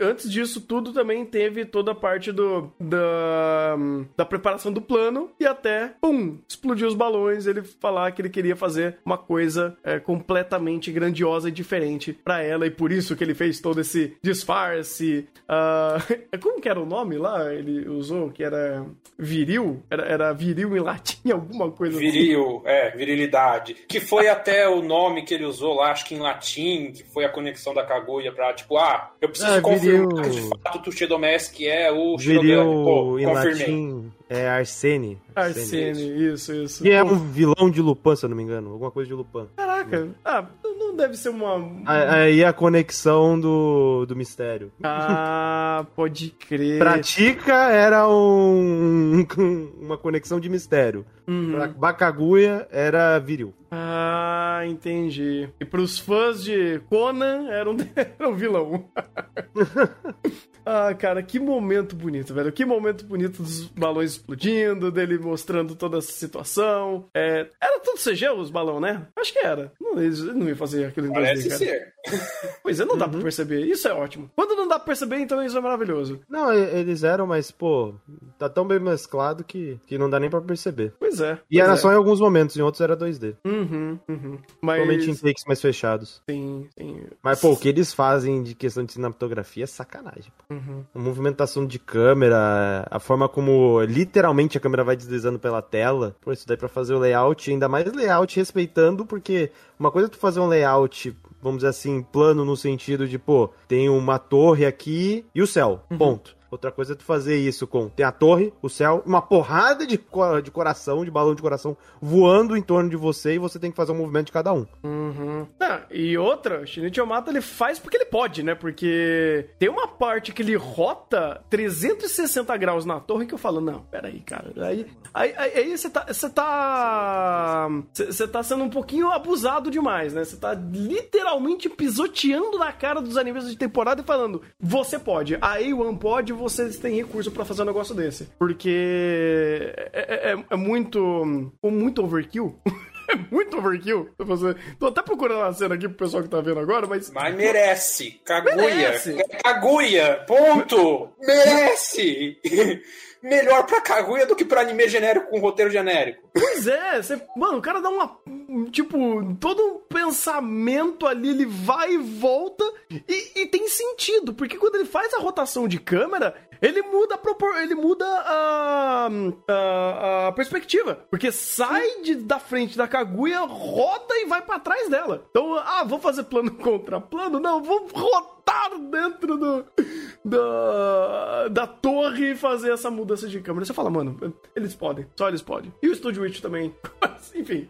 Mas é óbvio que, que, eles podem. A partir do momento que é escolhido esse contexto, pô, uhum. é, e você tem a ideia dos balões, tem que se aproveitar disso, cara. Sim. E ele, eles se aproveitam disso de maneira incrível. Tanto para construir a tensão de se vai acontecer ou não, do que vai acontecer. Posterior a isso, construção pra comédia, que é o contexto de, da, do grupinho lá que. No caso, não foi o grupinho, foi um personagem que viu. E no pois é. final, é. a, a, ideia do beijo, o balão entrando na frente. Uhum. O balão azul, né? Uhum. Uhum. Inclusive, antes, quando, se eu não me engano, é no começo do episódio, quando eles estão subindo, eles fazem até uma conexão que a Kaguya aparece em primeiro plano, e quando a Kaguya aparece vermelho, aí depois aparece o Shirogane sobrepondo o Shirogane azul, para fazer a conexão por cores. Shirogane azul, Kaguya vermelho. Até a, a, ideia das cores também estabelece muito esse aspecto e faz essa conexão. Uhum. Alguém me tira uma dúvida, essa, essa escolha, a gente já viu esse tipo de padrão dos dois, nesse conflito de cores vermelho e azul, a gente já viu, por, acho que na primeira temporada, não foi? Na abertura. É, é padrão. A abertura já tinha isso. Inclusive, a abertura. No final, a gente não pode deixar de falar da abertura, né? Que, ah, que esse episódio, você pega a abertura, você lê de volta e você fala, tinha spoiler na minha cara, eu só não vi. Nossa. A própria aura em torno do Shirogane azul é, é uma conexão de cores que eles fazem muito. Uhum. Uhum. E eles identificam. E serve muito bem para identificar o que pertence ao Shirogane e o que pertence a Kaguya. Uhum. Sim, sim. Cara, esse, esse final, além de ser muito incrível em âmbito de texto e por que que ele faz. Todo o porquê. Inclusive, a, a grande sacada dessa megalomania toda do Shirogane é justamente do porquê ele faz isso. E é uma coisa que essa bola já tá cantada há muito tempo, que a gente até falou no último é pela, pelo âmbito do que o Shirogane é, em comparação à própria Kaguya. Ele é um cara, vai, dentro dessa, dessa escalada social, ele é um Zé Ninguém. A Kaguya, tipo, vem de uma família ultra importante. E ele nunca achou que ele tava no, no nível dela. Tipo, no começo, como a gente falou no, no episódio no, no, no chá passado, inclusive por conta do contexto que foi apresentado por conta do flashback, a Kaguya representava esse, esse ideal esse, essa mira que ele, que ele tá tentando chegar de se tornar uma pessoa, uma pessoa melhor, uma pessoa. Que, o que, que é uma representação de uma pessoa. É, não é de poder necessariamente, seria de uma ascensão dentro de uma ascensão social, talvez. Uh, e aí você tem esse, essa representação pro Ishigami, que é a Kaguya. E ele escalou, primeiramente, por,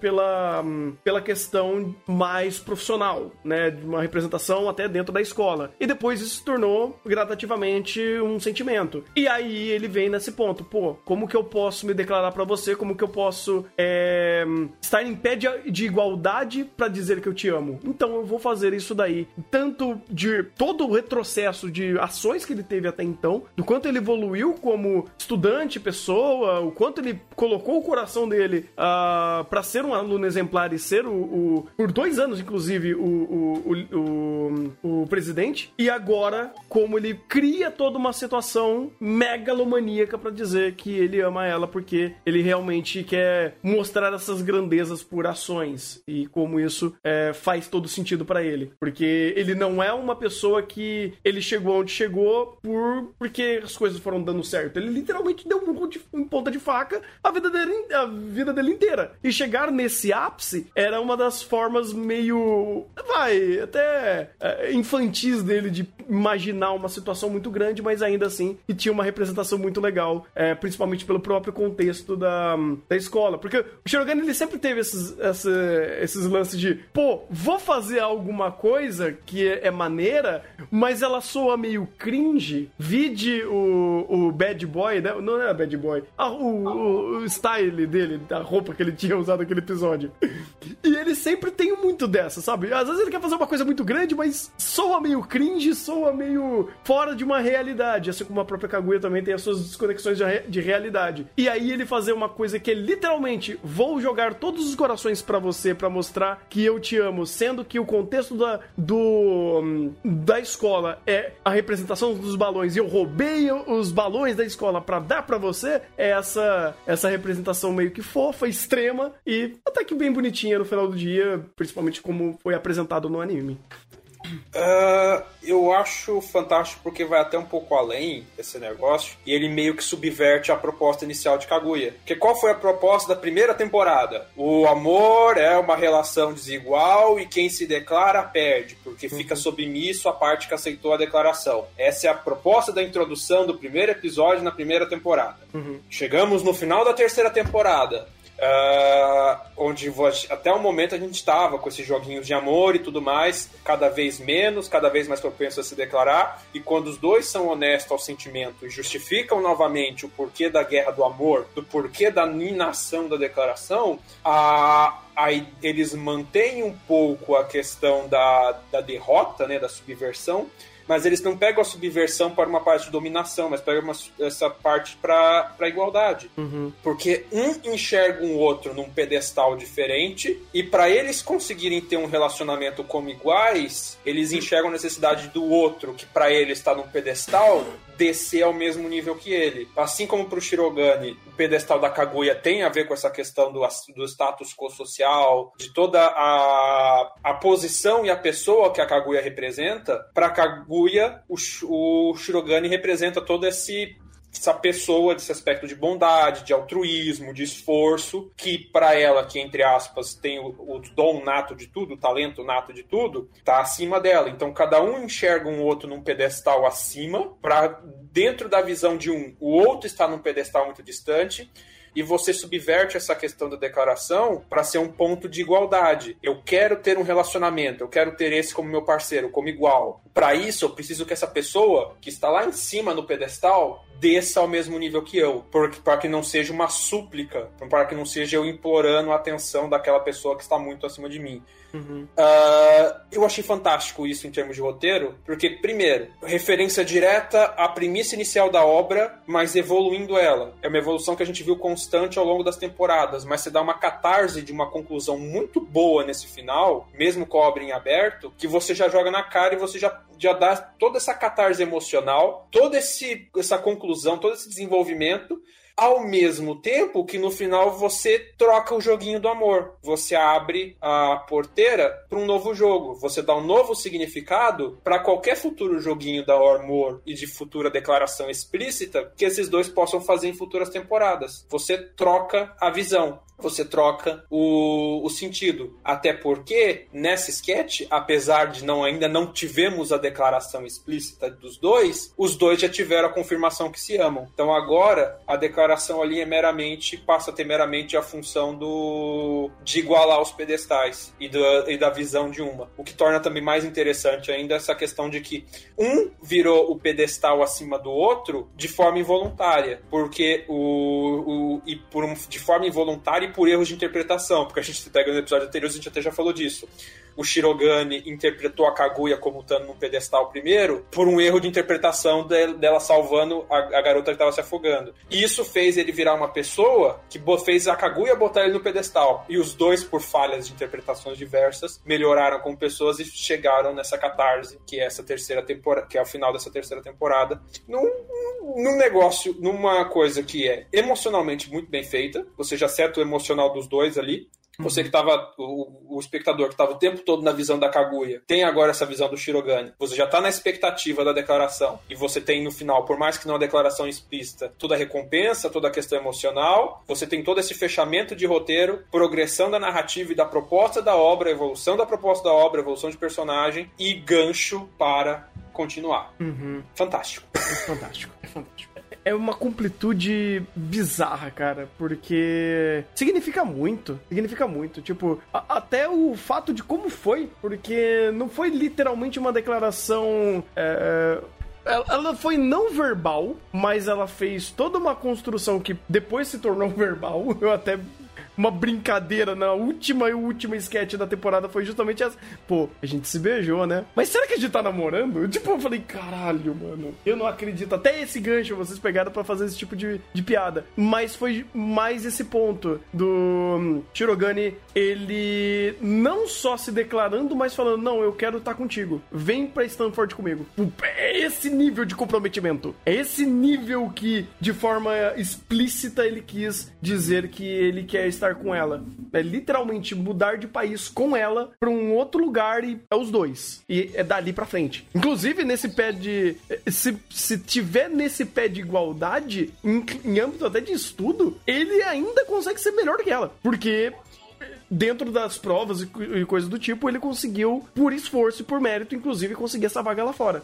É, é que aquela coisa. Uh, você tem esse pé de igualdade contemplativo, mas você tem os pontos. O Shirogane é esse big brain hiper esforçado que se sobrecai, sobressai na Kaguya dos, nos estudos, em coisas, por causa desse esforço extremo que ele faz. Uhum. Mas a Kaguya é a, a Ojo-sama das conexões, da, de todo o, a, o minding game offline do jogo, de todas as armações por fora do jogo, que ela tem tanto poder quanto o Shirogane, só que por outros motivos motivos. Então, tipo, por mais que nas provas ele ainda ganhe, na prática da somatória das coisas quase que vira um empate técnico. Sim. Porque na manipulação de coisas, no na, no, na rede de informações e de contatos, a Kaguya dá um, dá um, dá um pau no Shirogane.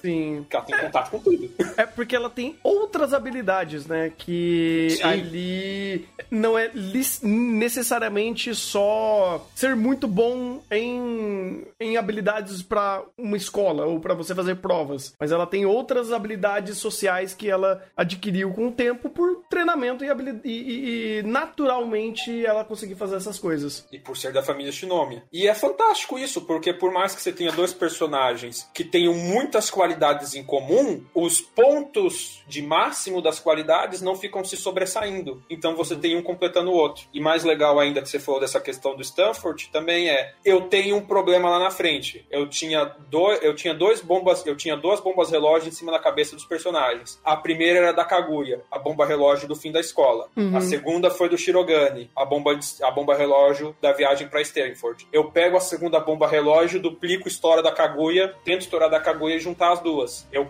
ele tenta encaminhar para resolvo o problema da Kaguya, amplio o prazo para estudar junto comigo lá fora, tiro ela da influência da família e vamos, vamos junto, vamos tentar. Óbvio, isso vai ficar para uma temporada, isso obviamente não vai ser fácil. Kaguya tá indo muito mais pra um drama e tudo mais, mas é legal como, tipo, você tem um problema, você tem um conflito, você é ciente do conflito, você é ciente das implicações do conflito, e você pega esses personagens que têm essas características, ciente dessas características, e você tenta moldar isso e, e caminhar isso pro ponto que você quer da história, pro ponto que você quer arrumar da história. Uhum. Cara, é, é fantástico, fantástico. É, é, é, lindo demais, é lindo demais. É, só Kaguya consegue chegar num ponto desse de fazer tudo da forma que ele fez e com a maestria que ele, ele construiu e é brilhante em roteiro, é brilhante em, em, apresentação visual, é brilhante em contexto, é brilhante em temática. Kaguya é uma obra extremamente rica, extremamente difícil e se compromete em fazer coisas que, cara, por mais que seja o, a base da comédia romântica, o que ele entrega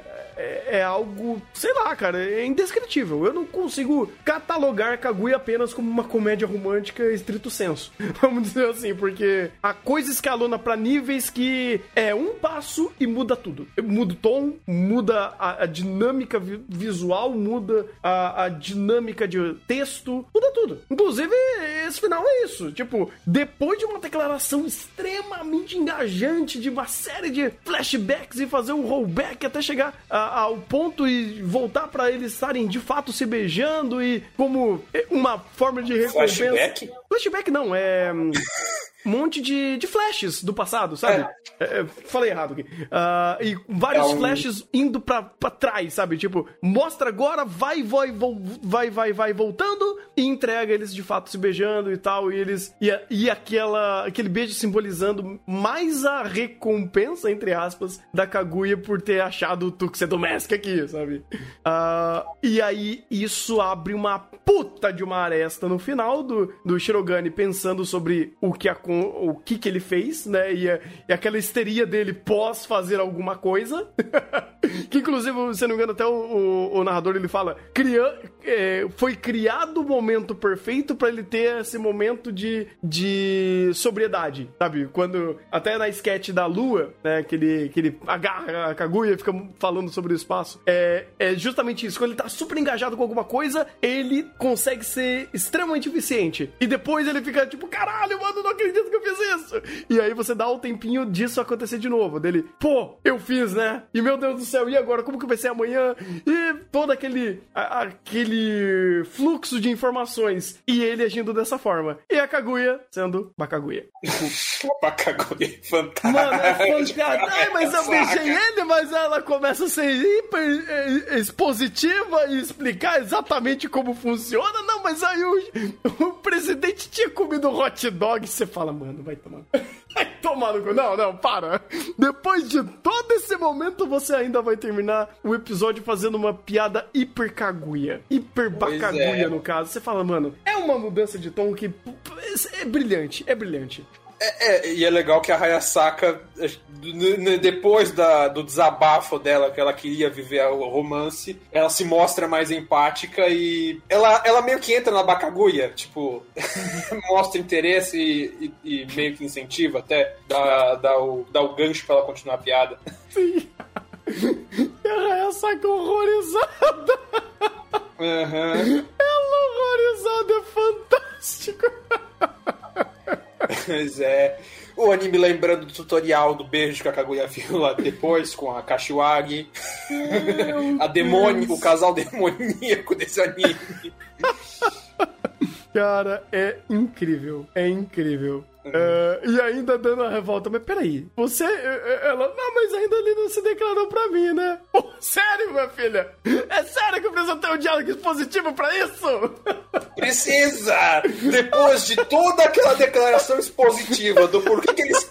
Todo o sentimento do porquê que eles querem o diálogo expositivo e toda a justificativa do diálogo expositivo, a gente precisa do diálogo expositivo. Ou você já viu outra comédia romântica que dá esse nível de embasamento para pro diálogo expositivo? Expositivo da declaração. Cara, é, é, subverter o conceito de diálogo expositivo num nível que eu não sei medir, cara. Eu sou, é, a, minha, a minha inteligência, a minha, a, minha, a minha questão cognitiva não consegue chegar nesse, a esse ponto da Kaguya. Ela, ela é muito big brain. Eu, eu, eu me rendo. eu me rendo. É, Kaguya. E antes de terminar, outro. Não sei se o Igor quer comentar alguma coisa disso, mas. Igor, tá vivo? Não, quero não. Tá, tá tranquilo então. Tá bom. É, é, é legal que entre o, o, o primeiro, a primeira sequência da declaração, toda a questão emocional e a segunda sequência do beijo, eu tinha perguntado pro Tanto esse flashback porque eu não tinha visto que de fato teve esses flashes de flashback antes. Mas antes ele faz um todo um, um passeio pelos outros personagens da trama, lembrando, e é um passeio meio temático dos casais ou possíveis casais. Então você vai lá com a Kashiwagi lá embaixo, ela fazendo as pazes com a. Esqueci o nome da, da tia, da sobrinha da Kaguya. É a Maki. Maki. Ah, você tem o, a- as tensões amorosas ali, mas não colocadas assim, da, da Miko com Ishigami e da, e da conclusão dessa personagem. Então, você engancha o, o, o possível o, o, possível triângulo amoroso, meio que indireto, mas até com a questão ali do coração e tudo mais, mas ah, mais do que isso, você dá uma conclusão para essa personagem que se esforçou para ver a fogueira e você fomenta mais a interação desses dois. Ah, tinha mais um ali naquele Tinha o, o- a amiga da Ino, a de óculos, que, que fica com o cara bombadão do líder de, de torcida. E, cara, é legal porque eles são muito ali, eles estão ali na, na narrativa, assim, com muitos outros personagens de apoio. Mas é bacana porque eles usam esse momento pra, ó, deu continuidade a essa personagem, a gente já sabia disso, eles de fato estão junto, e ela até mostra um certo amadurecimento por tabela. Ela fala, pô, não, não, eu quero curtir esse momento contigo, porque a gente tá junto, e aí não precisa crescer um pouquinho, né? Porque ela só tá se ferrando nesse trabalho que ela tá, está pegando porque ninguém mais pega, ou ela se, se coloca muito em trabalhos punitivos. Eu acho que tá na hora dela começar a, a tomar um pouquinho na cabeça pra aprender um pouco. Você fala, porra! porra! E faz sentido, faz sentido. Pra caramba, pra caramba. Porque se não fosse o Ishigami ir atrás dela pra, de fato, é, devolver esse coraçãozinho que perderam ali, fazendo até o baitzinho da ah, você tá se declarando pra ela, e ela meio que tipo, fica sem, sem, sem reação, ele de fato foi por um outro motivo, né? Pô, eu vou mostrar pra você algo que você perdeu, porque você foi idiota o suficiente pra ficar fazendo essa ronda até agora. Então É, coerente com o personagem, mas. Sim, sim, sim. Então até esses pequenos momentinhos de conclusão ele vai dando e, e vai atrelando a esse fechamento final, né? É, é- é muito bacana, é muito bacana. É, eu acho que é isso, cara. Tipo, eu acho que já falamos bastante. Já conseguimos aí falar bem desses três últimos episódios e ficar numa expectativa absurda pro filme. Espero que esse filme venha o quanto antes. Eu sei que vai demorar. E que bom que demore, porque daí vai ser um filme Pode maravilhoso. demorar dois anos. Pode demorar, não tem problema nenhum, porque vai. Se é Kaguya e é um filme, cara, eu não sei o nível de, ab- de, de produção que isso vai vir. Eu não sei. Depois dividir em episódios pra uma série, não vão? Depois que sair o filme? Ah, não Quero sei. saber se vai ter no cinema, só isso. É, Trouxeram de. Tex? Trouxeram a de Tex pro cinema? Eu Nossa, vou- trouxeram em Kaguya. Se trouxerem Kaguya, eu vou ter que chorar um pouquinho pra, pra, pra Crunchyroll me mandar pra pé estreia, né, irmão? Pô, quero muito, quero muito. Mas é, eu não sei como que vai ser esse formato. Não sei se eles vão lançar depois em formato cortado, assim como fizeram com o, o Log, porque o Log, os filmes são mais longos, aí eles conseguiram quebrar em, em uma pequena série. Mas em Kaguya não me parece que vai ser isso. Eu não sei se o próximo arco ele... Foi assim também, né? Ah, mas. O trem. Sim, mas é, é um exemplo. É um exemplo. Mas se em Kaguya acontecer que, com lançar o filme e depois quebrar em uma série, e aí insere, in- insere coisas novas quando sair a, for- a- a versão televis- de televisão, ou a versão em episódios, pô, win-win. Porque você tem um Tinha ouvido filme. falar que eles iam fazer isso mesmo. Ah, Tem- eu- Não sei se a notícia é verdadeira, né? É, de, anime- de notícia de anime no Brasil. Você tem algumas coisas que tem que ficar com o pé atrás. Mas até onde eu tinha lido, a notícia era essa, que eles iam depois picotar o filme em episódios, como se fosse uma série de TV. Se for assim, é ótimo. Se for assim, é ótimo. Porque daí tem o filme, de fato, mostrando o- a estrutura que ele quer contar de uma produção num nível filme, que, honestamente, eu não sei o que precisa melhorar da produção de Kaguya, ou como ele melhoraria a produção de Kaguya pra estar num formato filme. Eu definitivamente não sei. E aí, depois ele quebra, desmembra e cria coisas novas que são, talvez, sketches extras que adaptem depois, que mantém aí a coisa acontecendo. Pô, pra Kaguya, fantástico, fantástico. Não vejo problema com isso e que seja um filme maravilhoso, que provavelmente vai ser. Agora, eu não sei nem se eles já deram algum tipo de prévia de quando vai ser, quando vai sair. Acho que lá pra daqui a uns dois anos, talvez. Não, eu vi. Não soltou uma imagem promocional falando da data que eles vão anunciar? Caraca, soltou? É, eu vi uma imagem promocional de Kaguya com fundo vermelho lá, só não lembro a data. Deixa era 11, eu ver 8? Eu... Acho que era mês 8, o dia eu não vou lembrar. É, deixa eu dar uma olhada para ver se eu consigo caçar alguma coisinha, mas eu duvido que já tenha alguma coisa preparada, ou pelo menos registrada. Não foi divulgado não. data. Não, não, não saiu ainda nada. Uh... Não, a data do filme não. Não, mas pelo menos o, o próprio, sei lá, registro, por exemplo, em My Name List ou Anelist, eu acho que já nem saiu ainda, porque quando é um negócio meio que quente desse, o pessoal já deixa preparado lá no site que vai ter esse, essa continuação, esse registro e deixa algumas datas meio que já ali. Mas eu não achei nada, não. Aqui, ó tiver, manda aí que eu honestamente não achei. Ah, foi um anúncio que eles iam dar dia 17, dia 11 do 7 de 2022, hum. meia-noite. Ah, pode crer. Mas eu acho que o anúncio era outra coisa. Ah, então acho que tá. Assim, é, é, é bom. O, o, anúncio. Eu acho que o anúncio que ia ter o filme, não a data. Ah, tá. Isso. Então, tipo, dia 11 eles jogaram aqui no Twitter que eles vão ter o um anúncio, o anúncio foi o filme. Entendi, entendi. Ah, não, então acho que só anunciaram que ah, vai ter filme e espera aí que em breve vai ter é, mais desde que não seja o filme ou a continuação de Yuri on Ice, né? Tá tudo bem. Ah, não, não, não, isso daí esquece. Isso daí. Esquece esse negócio aí. Isso daí é, é mito. isso daí não existe. Não, não. mito tá em Saô. Para imediatamente. ok. Uh, bem, mas de qualquer forma, vamos às conclusões. Eu não sei mais se tem alguma coisa para concluir, né? Porque depois de toda essa jornada, de, depois de falar de tudo um pouco mais de Kaguya e infinitas horas de gravação porque merece e precisa, eu honestamente não tenho muito mais o que eu concluir. Nem a parte de nota, né? Porque isso daqui é um dos 10 mais redondos que eu já dei na minha vida. Então, eu honestamente, para mim, já tô bem satisfeito com tudo isso. É o 10 mais fácil, né? Uhum. É o mais fácil.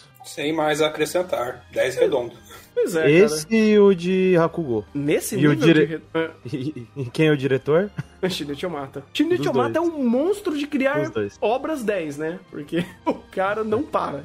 O cara não para, velho. Uh, e que bom. Pô, Shinichi Omata, inclusive, eu acho que de longe ele se tornou um dos, uh, um dos diretores mais consistentes e dos, um dos melhores diretores da atualidade de ser sólido e entregar projetos extremamente bem. Uh, com uma identidade muito forte, né? muito, muito com, consistente e muito bem construído. Eu acho que ele é um, é um monstro que conseguiu se solidificar e, e trazer obras incríveis como a gente tá vendo ultimamente. Que, pai, vamos dizer assim, a gente tem Denji Rakugo, foi uma dos. Rakugo, se eu não me engano, inclusive, foi o primeiro anime que ele foi diretor de fato. Foi Rakugo que ele. Sim, Rakugou foi o primeiro, o primeiro projeto dele como diretor, de fato. Depois veio o Grandcast Senki e agora Kaguya. Ele trabalhou em algumas coisinhas aqui e ali uh, nesse meio tempo, mas entre. Uh, por exemplo, ele trabalhou aqui em storyboard e diretor de episódio de Slime 300. Fez uh, o storyboard e a direção do, do encerramento de Machiro no Oto. Umas coisas, tipo, muito pontual, mas essencialmente, depois de Grand Quest Senki, ele tá full em Kaguya. É o projeto dele. Há muito Sim. tempo ele tá trabalhando em Kaguya e tá mostrando assim uma qualidade insana, insana. Que bom, que bom que tá tendo retorno, né? Que é um anime que o público gosta, que é um anime que faz sucesso. E ainda está no top 10 do My Anime List. justo. Não, que isso signifique alguma coisa. De não, fato, mas não, é justo. Mas é justo. Vamos considerar o top 10 do My Anime List e vamos considerar quem, quem merece estar lá, independente de posição. Olha, eu, eu... acho que Kaguya tá justo. Não, tá justo. Porque, olha, vamos lá. Kaguya em primeiro, Fumeta em segundo. Até, até aqui, eu tô, tô fechado. tô fechadão. É, quem é o terceiro? A Gintama. a gente esquece. Pois é. É, é os bots de, de, do, dos fãs inexistentes de Gintama. os fãs, não é que eles são inexistentes, eu só nunca vi um fã de Gintama. É diferente. Mas, uh, de qualquer forma, Kaguya ainda tá ali, provavelmente vai continuar ali. Isso não tem um real valor, mas, querendo ou não, significa ainda alguma coisa, porque, é, pelo menos, ele tá tendo um devido valor ou reconhecimento num lugar que não significa muita coisa, mas ainda assim é alguma significa coisa. Significa popularidade. É, popularidade. Não significa qualidade de obra necessariamente, uhum. mas significa, significa popularidade. Uhum. Um anime e... que o público, pelo menos o público ocidental, acho que mais no Miami Lixo, mais, mais público estadunidense lá. Uhum. Sim, sim, sim. É mais para isso mesmo. É, então. É um anime que tem um apelo forte pro público ocidental mais focado nos Estados Unidos. Ponto. Isso significa qualidade de obra? Não. Mas tudo que a gente falou de Kaguya é maravilhoso que essa obra, com esse nível de produção, com esse nível de qualidade de roteiro, esteja tendo os devidos créditos pelo público. Sim. Não é sempre que isso acontece. Infelizmente, geralmente alguma coisa cai por terra. geralmente o, o, roteiro bom a gente não vê a qualidade é acompanhado de produção boa, né? Bookworm. Hum. Pois é. Mas fico feliz que as estrelas se arearam pra Kaguya. E espero que no futuro a gente possa ter mais Kaguyas por aí, mais Shinichiomatas por aí, porque estamos precisando.